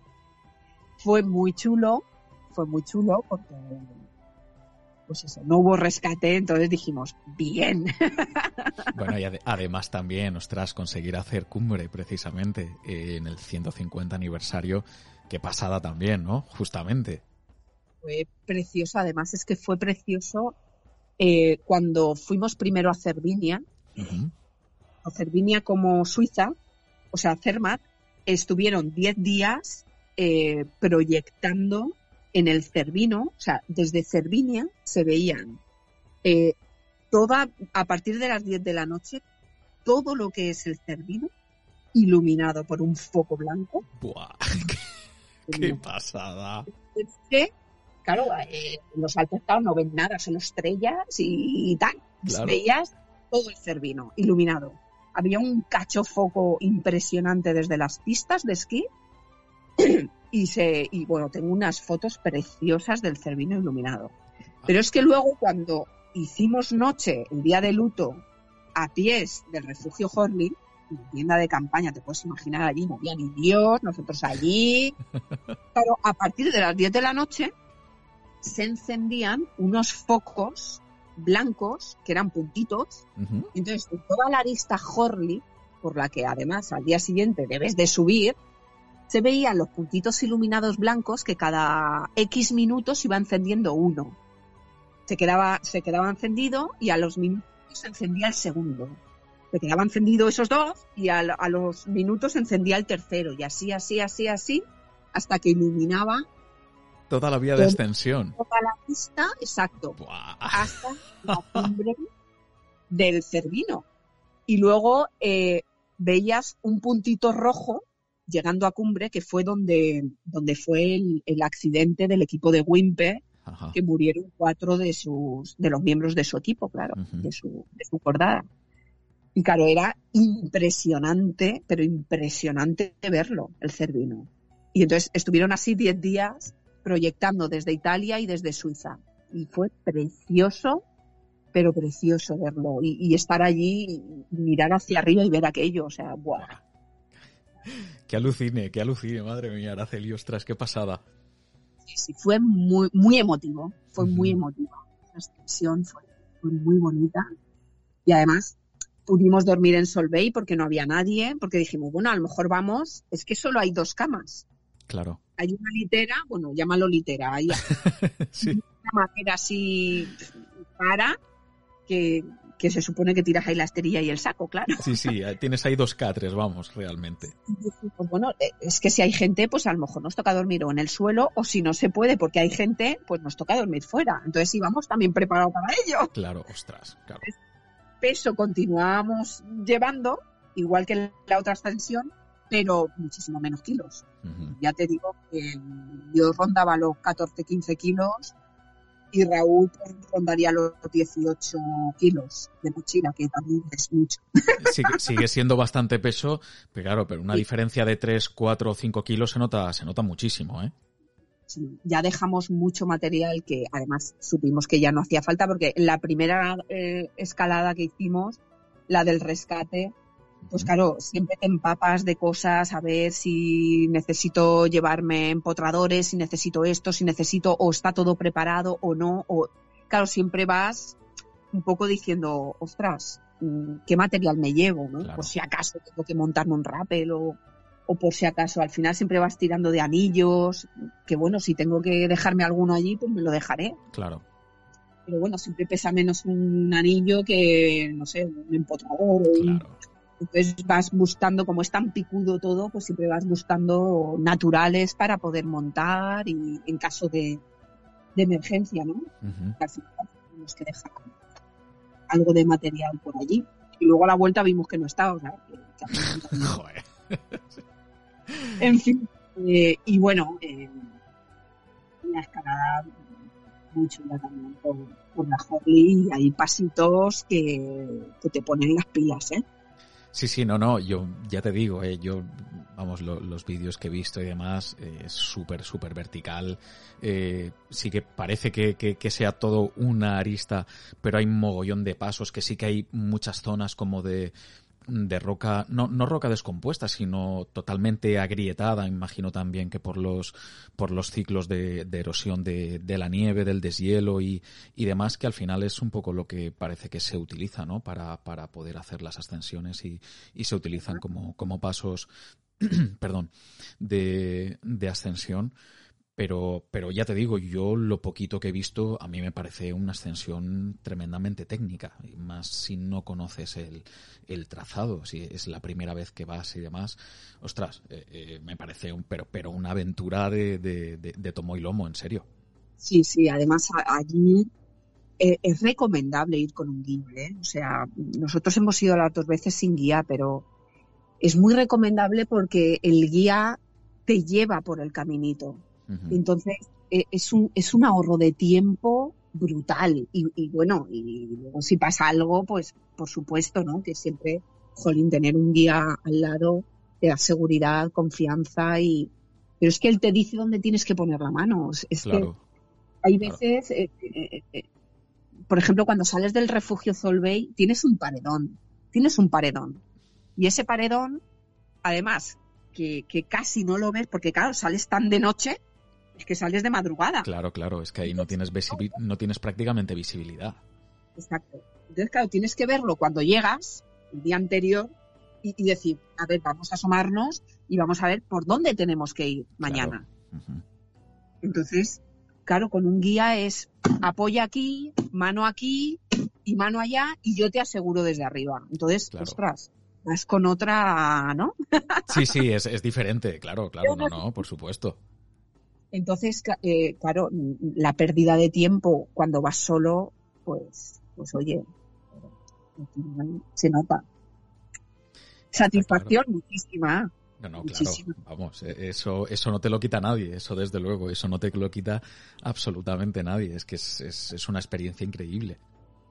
Pero yo, la verdad es que lo de los guías yo lo recomiendo, ¿no? O sea, recomiendo a la gente que, a no ser, oye, que, tenga experiencia y tal, pues por supuesto, pues eh, intentar, si quieres escalar el Cervino, recomendaría antes la Horley, la verdad. Porque, pues eso, no sé si decir que es más fácil, pero no, es que no, no es que sea muy fácil, es que es, es muy agradecida y, y, es más cortita. Aunque sea más vertical, es más corta. Entonces, sí, y, bueno, por supuesto, si uno va solo, pues con guía. con guía. De hecho, yo creo que en la ascensión que hicimos, mm, pues me atrevería a decir que no sé si éramos los únicos sin guía, pero casi. Porque ahí iba todo el mundo con guía. Todo el mundo.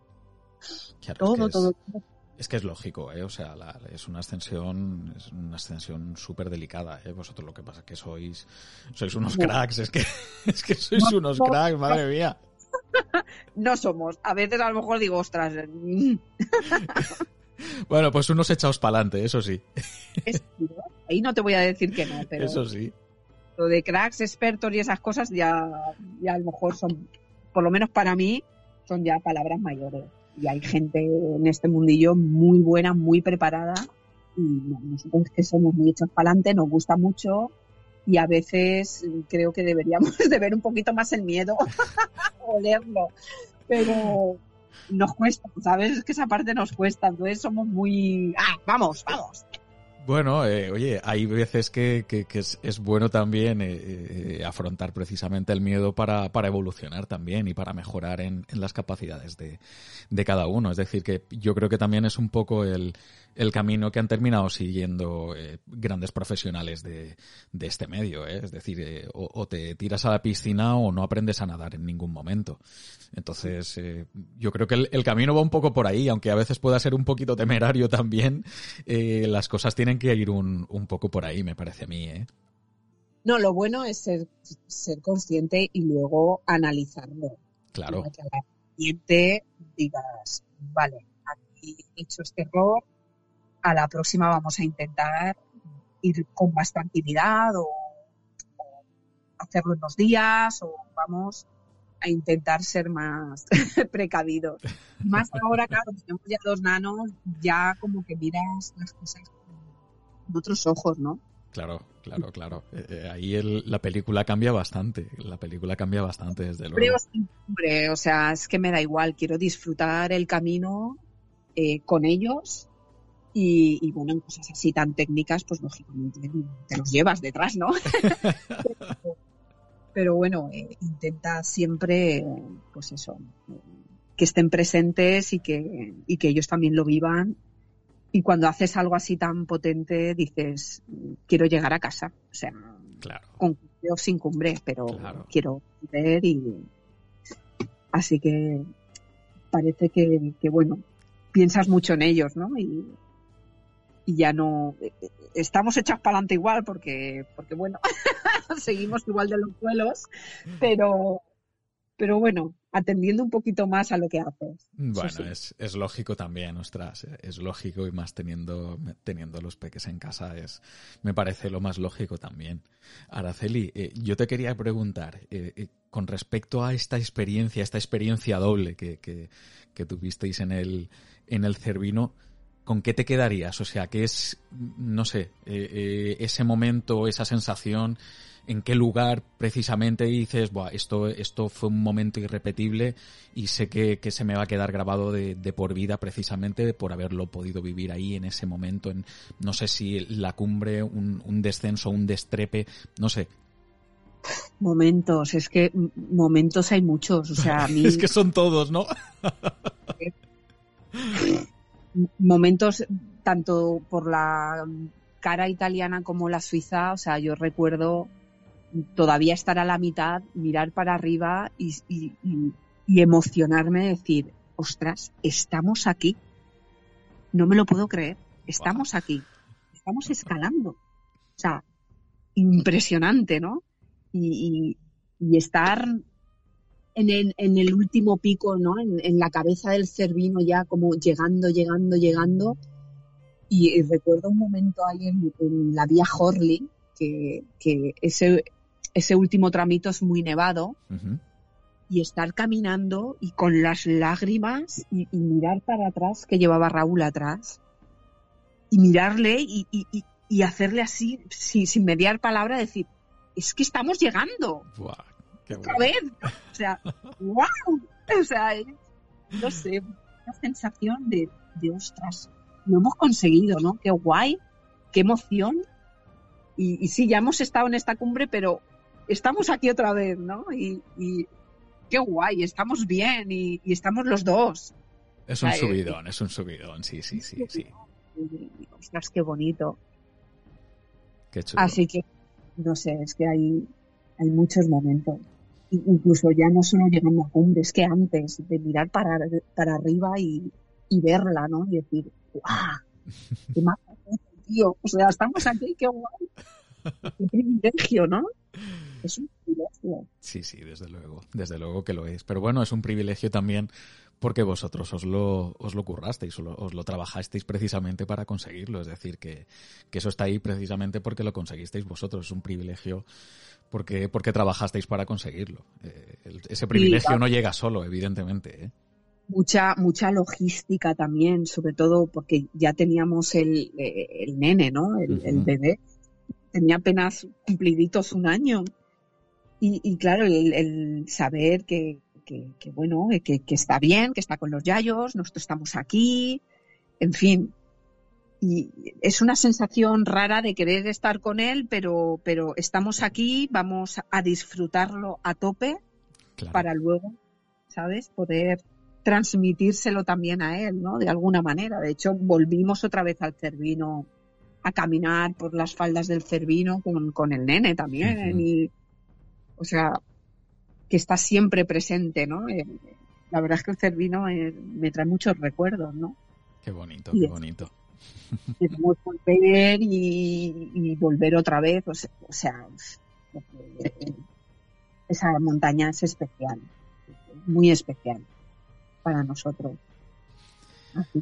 ¡Oh, qué guay!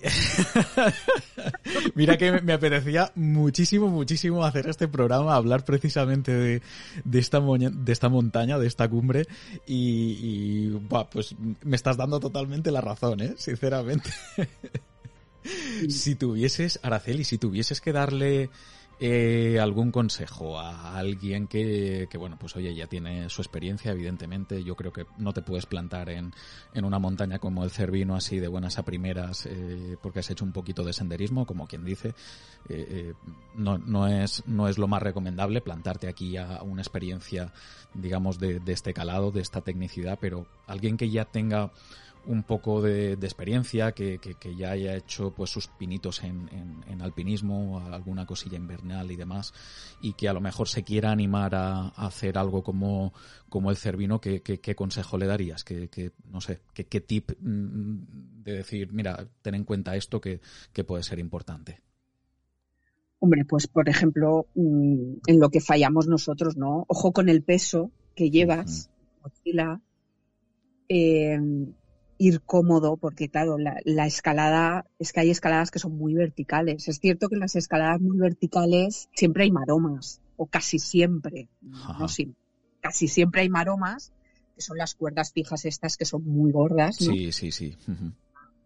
Para poder escalarlas. hay ciertos momentos también, sobre todo llegando a cumbre, que hay alguna escalera, eh, la, escalera Jordan, que se llama, una escalera hecha con cuerda y con, con peldaños de maderita, te echas un poquito hacia atrás, se, te desploma un poco. Y, y, y, bueno, sobre todo, sobre todo, aparte del peso y demás, mm, no perder tiempo. El tiempo es oro en el Cervino porque es muy largo, muy largo. Eh, intentar no perder la vía, estar súper atento y a veces mm, está bien mirar al, que llevas arriba, ¿no? Pero es que muchas veces de arriba va perdido, que eso también nos, pasó a nosotros. Eh, y, que claro, tendías a seguirlos y, en ese momento recuerdo, porque Raúl yo le llamo rastreator, porque ¿no? él, es muy líder, ¿no? Y eh, él en las cuevas siempre va mirando todos los agujeros a ver por dónde es, ¿no? Entonces, es, es muy bueno siguiendo, siguiendo el camino, siguiendo la vía.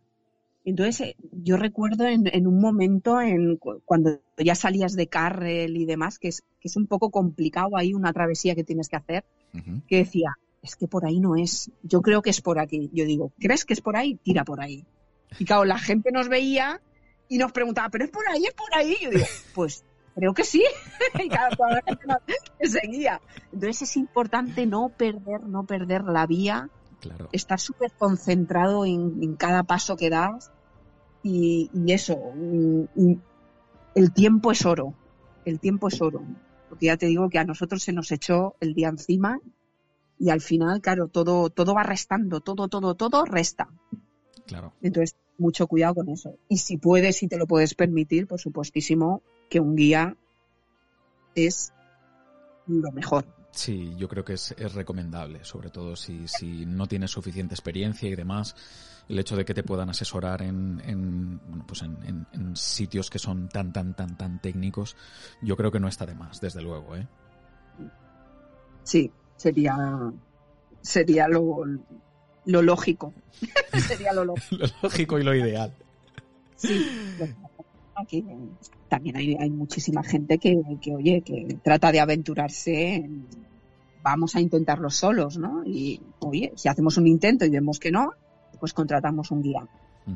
Y que, y, sobre todo tampoco que no te dé, que no te dé pereza al darte la vuelta en un momento dado. Porque es que ahí arriba, es que todo se te complica, ¿eh? Todo se te complica y puede y puedes decir bueno pues vivaqueo y tal ya pero es que a lo mejor en el sitio donde estás como nos pasó a nosotros es una cresta y no puedes vivaquear claro. O sea si tiras para arriba es ya la cumbre y ahí vivaquear en la cumbre va a ser que no. Y claro y, y, para abajo no puedes tirar porque ya estás en una cresta que son horas y horas y horas. Entonces claro es que el tiempo es estar súper pendiente de, de la hora que es eso también nosotros fallamos porque es que no mirabas atrás. O sea, es que yo recuerdo. Eso es lo que hacía que mirar para arriba. ¡Ay, ay, ay, ay! ay. Es que, es que ibais a piñón fijo, ¿eh? Es que... y detrás de una mano otra y detrás del crampón el otro. Y, y, vas todo el rato para arriba, para arriba, para arriba, para arriba, sin mirar. Y, y claro, tienes a veces que poner un poquito de cordura y, y controlarlo todo. Controlarlo todo. Pero bueno, es 100% recomendable el Cervino. O sea, sí, sí, vamos. no, creo yo, no creo yo que vayas a decir tú lo contrario, precisamente. No, no, no. no. Y hay que volver. Di que sí, esa es la actitud, sí señora. Pues no sé, no sé, Araceli, si, si añadirías alguna cosa más. Eh, no sé, yo creo que, que poco más o menos eh, lo tendríamos hecho, pero, pero no sé, no sé si se te queda alguna cosilla en el tintero que te gustaría, que te gustaría añadir también. Creo que lo he vomitado casi todo. Creo que lo he vomitado casi todo. Eh, bueno, a ver, un consejo para quien no haya ido nunca y, y, y se atreva ¿no? con esta vía italiana, uh -huh. y que es súper aconsejable cuando llegas a Carrer, uh -huh. El, refugio, el refugio que hay. Antes he dicho cuatro mil y pico, no. Carrel está un poquito más bajo, creo que son 3.600 o 3.800 o algo así. Bueno, eh, Carrel tiene un montón de camas, además es un refugio muy grande. Eh, no hay nadie allí en el refugio que te prepare ni tal, o sea, es un refugio que está abierto, sí. pero bueno, tiene, tiene sus sitios para camas y demás. Uh -huh. Entonces, lo que nos pasó a nosotros es, como llegamos de, ya no sé si decirte de los últimos, ¿vale? Pero, pero casi. eh, todas las camas estaban ocupadas, ¿vale? Claro. Entonces, eh, claro, las últimas camas que se ocupan son las de arriba. Eh, eh, porque es que hay, hay como unos pisitos, ¿vale? Uh -huh. Con camas, ¿vale? Que, que, que, hay, tienes que subir una escalera vertical y entonces vas subiendo eh, pisitos con, no son literas porque es, es, todo, es un espacio diáfano y tú te pones allí con tu esterilla y tu saco.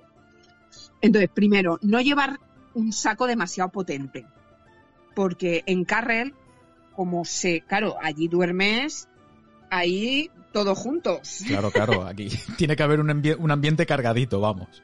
Codo con codo, exacto. Y entonces, cuanto más arriba duermes, que nosotros nos tocó dormir arriba del todo. Claro, más calor. El altillo, claro, todo el calor sube hacia arriba. Claro. Yo acabé, claro, con el saco de plumas que llevaba yo. Madre mía. Abierto, o sea, me lo quité, en bragas y sujetador, porque me costaba respirar. Claro, normal. Y sigo chorreando Buah. el calor que tenía. Y ya después de no sé cuántas horas allí intentando respirar del calor que tenía, le dije a Raúl, cariño, yo me bajo. Entonces nos tocó irnos a la cocina, abrir la puerta para que entrara fresquito y en el banco de la cocina tumbarnos ahí como pudimos para dormir, mal dormir, claro. una hora. Porque a la hora nos tocaba levantarnos y hacer marcha. Entonces, claro. cuando llegas a tarde, lo primero que tienes que hacer, lo primero, o sea, llegar lo antes posible para coger sitio. Para lo más sitio. y si te toca demasiado arriba y tal, pues saber que vas a pasar calor, en fin, todas estas cosas. Sí, sí, sí, sí. No, no, por eso, por eso es preferible ir siempre con, con tiempo, no, no, ir con el tiempo muy pegado. Y, y bueno, pues eso. No, cuanto... Solo hasta Carrel, pues salgo tarde. No, llegando lo antes posible, porque más vale que te dejes tus cosas ahí encima de la cama y te cojas tu sitio y luego te pases el día pues tomándote, hidratándote, claro. comiendo y, y, y, bueno, hay unas vistas desde Carrel que son vamos, brutales. Claro, o sea, eso te iba a decir, digo, vamos, no, no pierdes el tiempo porque puedes pasar el día, o sea, con, con un entorno que tienes que, que, tiene que ser, vamos, de, pero de quitar el hipo. La, la mitad del refugio está en suspensión, ¿sabes? O sea, que, sí, sí. que tú caminas y es como una rejilla metálica y, o sea, es, es, precioso Carrel, o sea, estar en Carrel es maravilloso. Entonces, claro, dices, bueno, pues mira, a hidratarme todo el día con el hornillo, sopitas, tal, té, lo que quieras. Y estás allí cogiendo fuerzas que al día siguiente tienes un día muy duro y muy largo. Claro. Pues nada, Araceli, no sé, yo por mi parte, poca cosa más, tampoco te quiero quitar más tiempo. Darte las gracias, de verdad, por, por, por este rato que, que, nos has concedido, ostras, y, y, bueno, pues un poco por contarnos esta experiencia tan, tan increíble por partida doble, además en, en, en un lugar tan, tan mítico y tan emblemático como es el, el Cervino. Pues yo encantada. Para hablar de montaña, yo encantada. Pero bueno, ya, te digo que experta no soy. Bueno, eh, yo, yo esto que, que, acaba de decir Araceli, yo no lo firmo, ¿eh? O sea, como se suele decir en otros sitios, eh, Mochilero no se hace responsable de las declaraciones de, de la gente que participa en el programa si después de lo que ha dicho Araceli, Araceli no se, no se considera, mm, bueno, digamos, eh, más versada en la materia, es simplemente por, por, eh, eh, bueno, porque es una persona muy humilde, vamos, pero por otra cosa, ya me contaréis vosotros a mí. En fin. Eh... Pero, pero ya está, o sea, no, de verdad.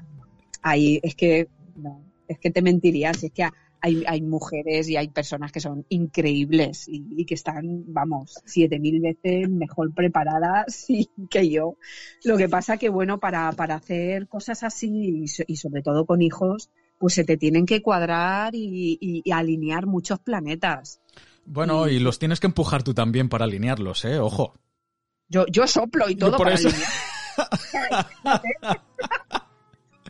y ahí, por eso, por eso lo digo también. Y trabajo, familia, todo, todo. O sea, es que es todo. Y por supuesto, eh, economía, claro, porque luego para hacer grandes gigantes, pues necesitas mucho dinero. Claro, claro.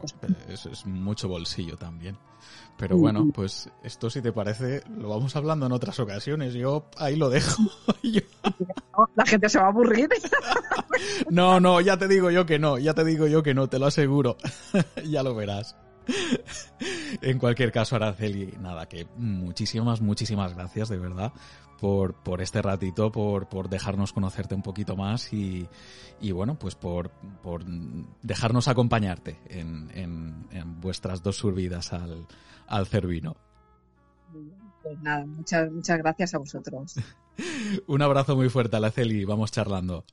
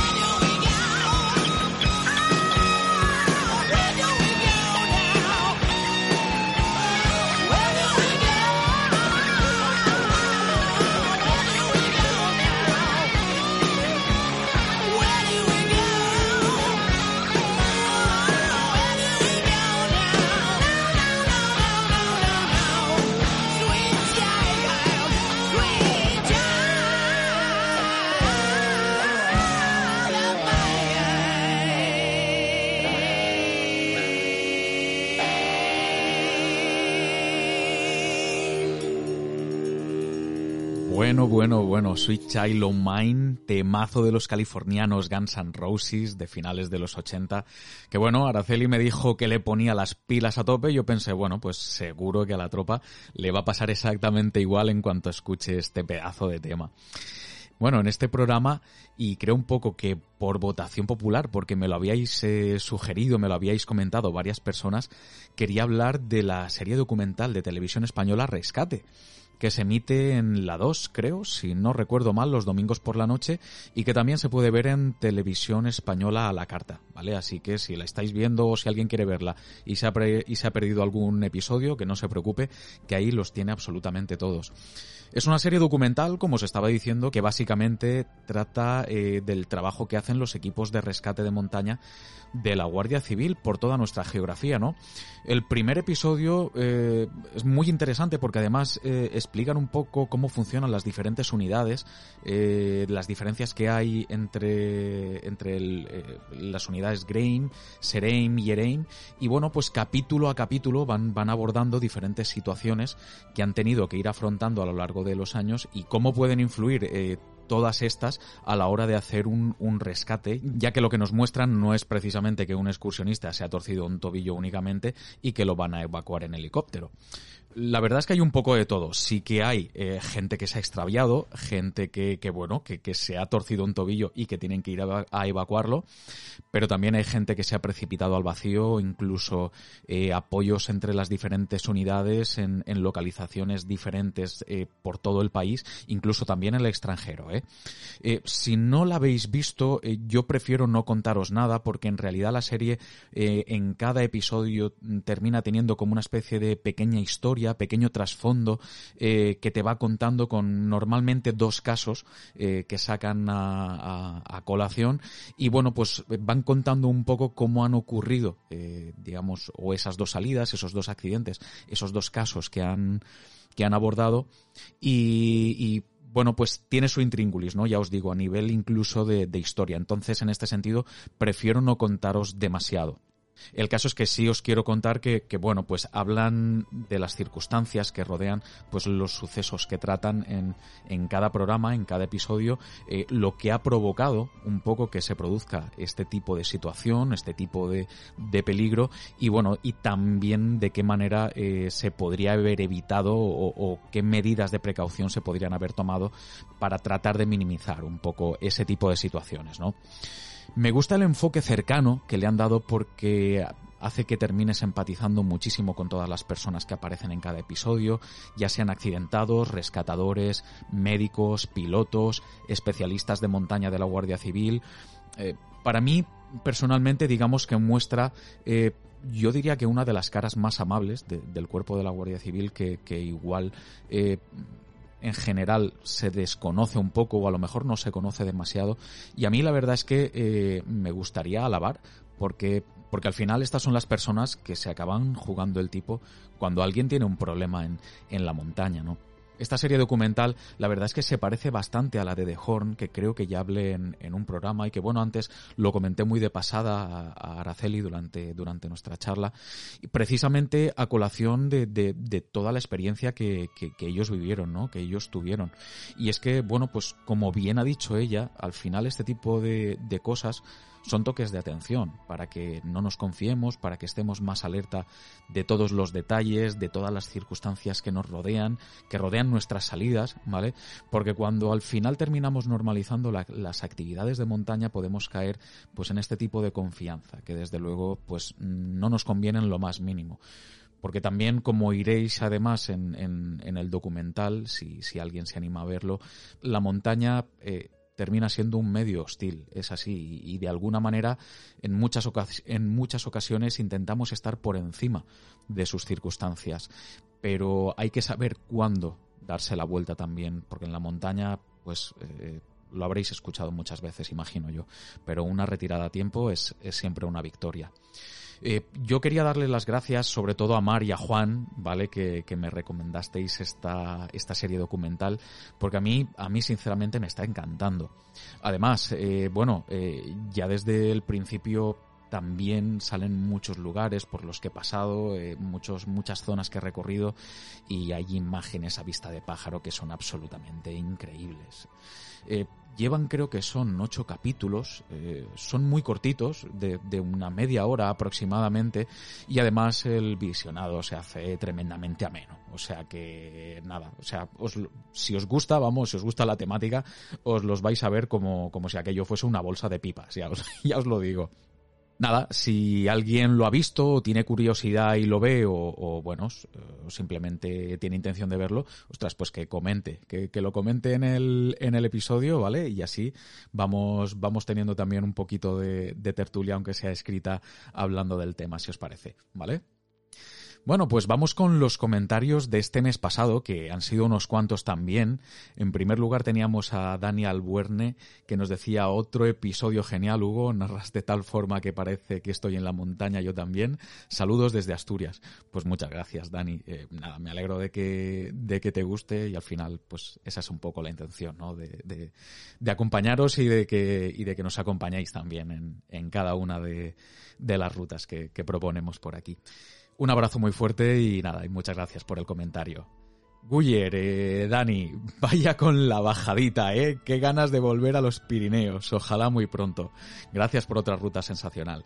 Pues, pues sí, ya te lo dije, ya te lo dije, Dani, sí, la bajadita es, es tremenda, tiene, tiene su aquel, sobre todo si no la conoces, y muy bonita igualmente, pero sí es verdad que eh, en aquellos momentos mm, a mí se me pusieron un poco por corbata, ¿no? No voy a decir otra cosa. Muchas gracias por tu comentario, Dani. Un abrazo muy fuerte. Juan Martínez nos comentaba también, en primer lugar, felicidades por el podcast. Muchas gracias. Por fin un sitio donde se habla de nuestra pasión. Quería haceros una consulta. Somos un grupo de amigos que estamos pensando, cuando se pueda, hacer una ruta de varios días por Pirineos y estamos eh, dudando entre caballos de vent o carros de fog. Si las conocéis, ¿cuál mola más? Eh, ¿Cuál es más dura? Gracias de antemano y a seguir. Bueno, Juan, pues como te comenté, eh, la verdad es que no he hecho ninguna de las dos pero es que eh, ambas están, están enmarcadas también en zonas que son que son súper míticas. Te, te, dejé el comentario, ¿no? Que era un poco más detallado en su momento.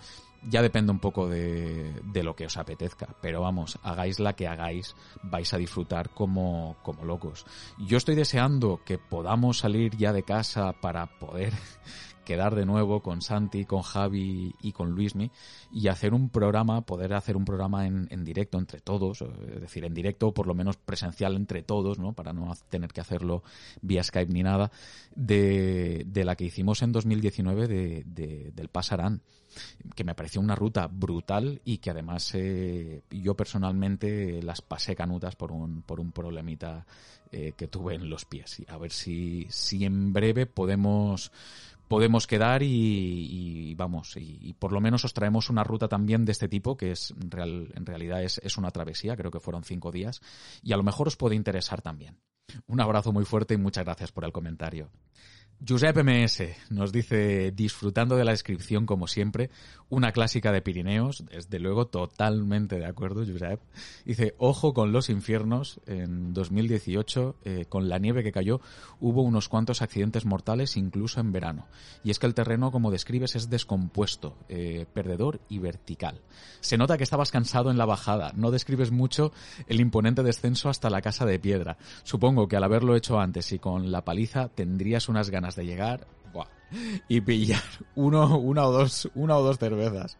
Pues eh, vamos a ver, mira, eh, por partes, sí, la verdad es que es, yo creo que es una, una ruta totalmente clásica, ¿vale? Eh, yo no la había hecho nunca, pero muchísima gente me había hablado de ella. la bajada de, de los infiernos, por lo menos si se hace por este por este sitio a mí me parece delicada, simplemente de llevar mucho cuidado, sobre todo, como, como he dicho ya, en el caso de que no la conozcas. Yo creo que si se hiciese al contrario y se bajase por la grieta grande por la que yo subí, sería más sencillo, sería bastante, bastante más sencillo, o al menos esa es la sensación que me da, porque no me parece eh, tan peligroso, ni muchísimo menos.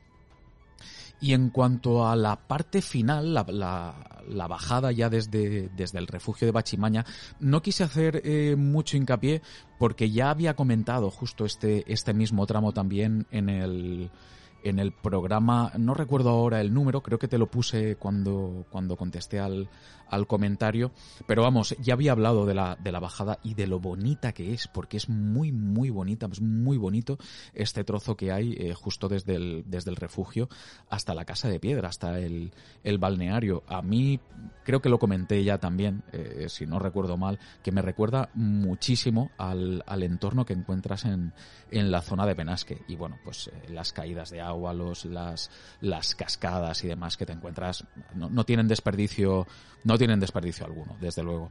Eh, si no hice más hincapié fue simplemente por esto, ¿eh? porque ya había hablado de, de, la zona, no, no por otra cosa, pero es, sí que es verdad que este trocito se termina haciendo largo también, sobre todo después de, del cansancio que llevas y, bueno, y de la paliza que llevas también encima, pero aún así eh, igualmente recomendable, eso, eso desde luego. Un abrazo muy fuerte, Josep, y muchas gracias por el comentario. Al que la IFI. Muy buenas, crack, ¿qué tal? Me decía, buenas Hugo, qué buen episodio, de los que más me gustan. Vaya, hombre, pues muchas gracias, me alegro. Ruta Pirenaica, la cual tengo pendiente y transmitiendo como siempre. Eh, dice, he pasado vértigos solo escuchando el rato de la bajada. Joder, pues eh, si la haces, ya verás tú que, que, que, tiene, tiene miga, ¿eh? La bajadita por aquí tiene, tiene miga. Nos decía también encordados, 100% recomendable. Es más, diría que imprescindible. Pues mira, totalmente de acuerdo contigo. Si te digo otra cosa, te voy a engañar, así de claro. Saludos y buena senda a todos. Eh, muchas gracias que, eh, al que la IFI. Saludos para ti también. Un abrazo muy, muy fuerte y buena senda, tío. Alberto Pisabarro. Esto es, esto es una sorpresa muy grande porque Alberto es, es bueno, le he conocido hace relativamente poco también en, en el grupito de, de, Xbox del que he hablado ya algunas veces por aquí y, y bueno, pues nada, eh, le comenté lo del tema del podcast y dijo, no, no, que lo voy a escuchar y que después voy a ser muy crítico, muy crítico. Bueno, pues, pues nada, os leo el comentario que nos dejó. Dice, buenas Hugo, me pediste que fuera crítico con el podcast y lo voy a ser. Me lo he pasado como un enano escuchando la descripción de esta complicada ruta. Me he estado imaginando los parajes en mi cabeza y hoy cuando llegue a casa los buscaré en San Google. Si quieres malas críticas, tienes que hacerlo peor. Vaya hombre. Desde luego me, me traéis por el camino de la amargura, ¿eh? Dice, he perdido la virginidad con este, pero te aseguro que no será el último. Me ha resultado gracioso ver cómo te referías a un desmayo por falta de sustrato eh, eso por aquí lo conocemos como la pájara. Bueno, sí, sí, es que realmente fue un, fue un bajonazo realmente, un, desmayo, una pájara. Depende, vamos, pero sí, sí, termina siendo lo mismo, Alberto. Recuerdo que mi amigo Antonio sufrió una fastidiada mientras subíamos el, el Yordas en Riaño sigue así y de veras que el podcast es totalmente redondo. Un saludo, joder, pues muchas gracias Alberto, muchísimas gracias por el comentario de verdad y, bueno, pues por, por eh, no sé, por tus palabras básicamente. Un abrazo muy fuerte, tío, cuídate. Artio, Dani, otro del grupito, venga, vamos. Dice, muy buenas Hugo y muchísimas gracias por el programa. Respecto a que se te hagan largos los programas, no te preocupes lo más mínimo. El mayor problema que supone es tener que dejar eh, pausada tu voz para volver en otro momentillo a disfrutar de tu compañía. Y a ver para cuándo nos traes una ruta por Navarra. Un abrazo. Pues eh, muchas gracias por tu comentario, Dani. Lo primero, eh, bueno, tomo nota con lo del tema de, la longitud de los programas. A mí me da un poco de, de, cosilla que sean tan largos porque me da la sensación de que la gente, pues, como que le va a dar un poco de pereza escucharlos, pero bueno, tomo nota con, con tu comentario también. Y con Navarra ya te lo dije, ¿eh? tenemos ahí un par de episodios de La Ruta de las Golondrinas eh, que subí hace, hace unos cuantos meses por tierras navarras que por desgracia pues oye a día de hoy no tengo no tengo más experiencias. Pero bueno eh, todo sea volver a tu tierra algún día para bueno pues simplemente para conocerla un poquito mejor porque a mí desde luego me encantó. Eso eso desde luego. Un abrazo muy fuerte Dani. Muchas gracias por el comentario tío José Daniel Belmonte eh, nos decía, muy buenas Hugo, no conocía tu podcast y un amiguete me pasó el enlace del programa porque nosotros tuvimos una experiencia parecida bajando de los infiernos pero en condiciones invernales. Ojo cuidado. Nos entraron nubes y la visibilidad se redujo muchísimo. La cosa se puso muy vertical y se combinaban las placas de hielo con rocas, así que eh, hubo ratos de pararse a respirar y templar los ánimos, te puedes imaginar. Al final, todo bien, y cuando ves el collado de Tebarray y se relaja la pendiente, vuelve la presencia de espíritu al cuerpo. Buah, desde luego no. Doy, doy fe de ello y mira que yo lo hice en verano y no con, con nieve y con hielo, ¿eh? No me quiero ni imaginar, de verdad. Un saludo desde Elche y decirte que me ha cautivado tu podcast, que ya llevo 14 o 15 programas en tres días, así que seguiré escuchándote. Madre mía, yo me, yo me vuelvo loco con, con, con toda la gente que, que, que, hacéis esto. Ya te lo dije también al comentario, pero es tener mucho mérito, de verdad, José Daniel. Eh, nada, muchísimas gracias por tu comentario. Eh, yo la verdad es que no me imagino hacer esta bajada en, en, en, invierno. Me parece delicada y peligrosa y como no tengas un cierto nivel, eh, de verdad, totalmente desaconsejable para cualquier persona que de repente quiera hacer eh, una, digamos, una incursión en, en, en una cumbre invernal, así de buenas a primeras, no tenga mucho mucho conocimiento con el tema de los crampones, con el piolet y de cómo y de cómo utilizarlos eh, bien, lo desaconsejo completamente porque creo que puede ser muy peligroso, sinceramente. ¿eh? Mejor eh, curtirse un poquito haciendo haciendo cualquier otro tipo de, de, ruta y cuando y cuando ya tengáis más bagaje poderos meter en, en algo así porque puede ser delicado. A mí me parece bastante delicado y más en, en circunstancias como, como decía José Daniel. En cualquier caso, José Daniel, muchísimas, muchísimas gracias de verdad por, tu comentario. Y nada, pues un abrazo muy fuerte, tío. Un abrazo muy fuerte para Tierras Ilicitanas, vecino, que somos casi vecinos y a disfrutar de la montaña. Un abrazo, cuídate. Feitaco, anda, mira, esto sí que a mí me sorprendió muchísimo cuando vi tu comentario. Decía, muy buen podcast, grande Hugo. Pues muchísimas gracias a ti, tío, por, tomarte la molestia de escribir y bueno, pues por escuchar el programa también. Y hasta aquí con los comentarios este mes. Nada, eh, os nombro con los likes también, que estabais ahí Feitaco, Luis, eh, Dani Maverick, Crevi Alberto, Sandra y, su, y su podcast también, su podcast de sexo, cómeme el podcast, súper recomendable, si no lo habéis escuchado, estáis tardando, súper chulo, súper divertido y además también muy, muy formativo. Eh, gracias a José Daniel, a Carlos Martín, muchas gracias Carlos, un abrazo muy fuerte tío, que hacía tiempo que no se te veía por aquí. A David Casqui, a Alberto Pisabarro, a Dani, Uh, de Planeta Xbox. Muchas gracias, tío. Un abrazo.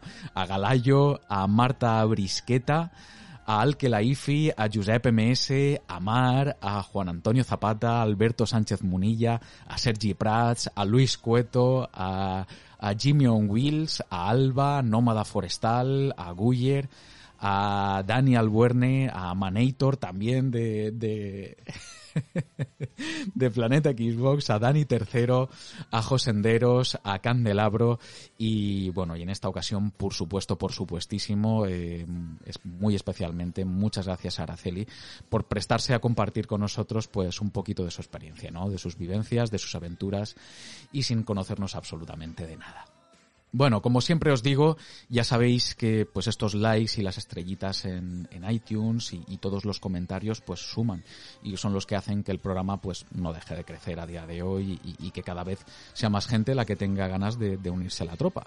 Y, y, bueno, pues por supuesto, si es la primera vez que estáis escuchando un programa de mochileros y habéis llegado hasta aquí porque os ha gustado, pues pues nada, oye, pues suscribíos si no lo habéis hecho todavía y compartidlo con la gente montañera que conozcáis, que igual le podría gustar también.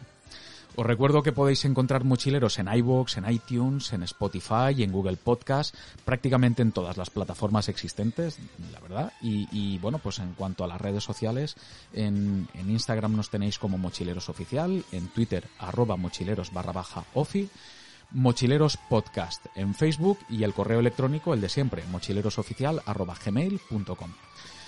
Vamos llegando al final del programa, tropa, marzo ya y en breve a ir teniendo cada vez mejor tiempo y poco a poco más libertad para ir disfrutando de forma más intensa de las montañas y de la naturaleza.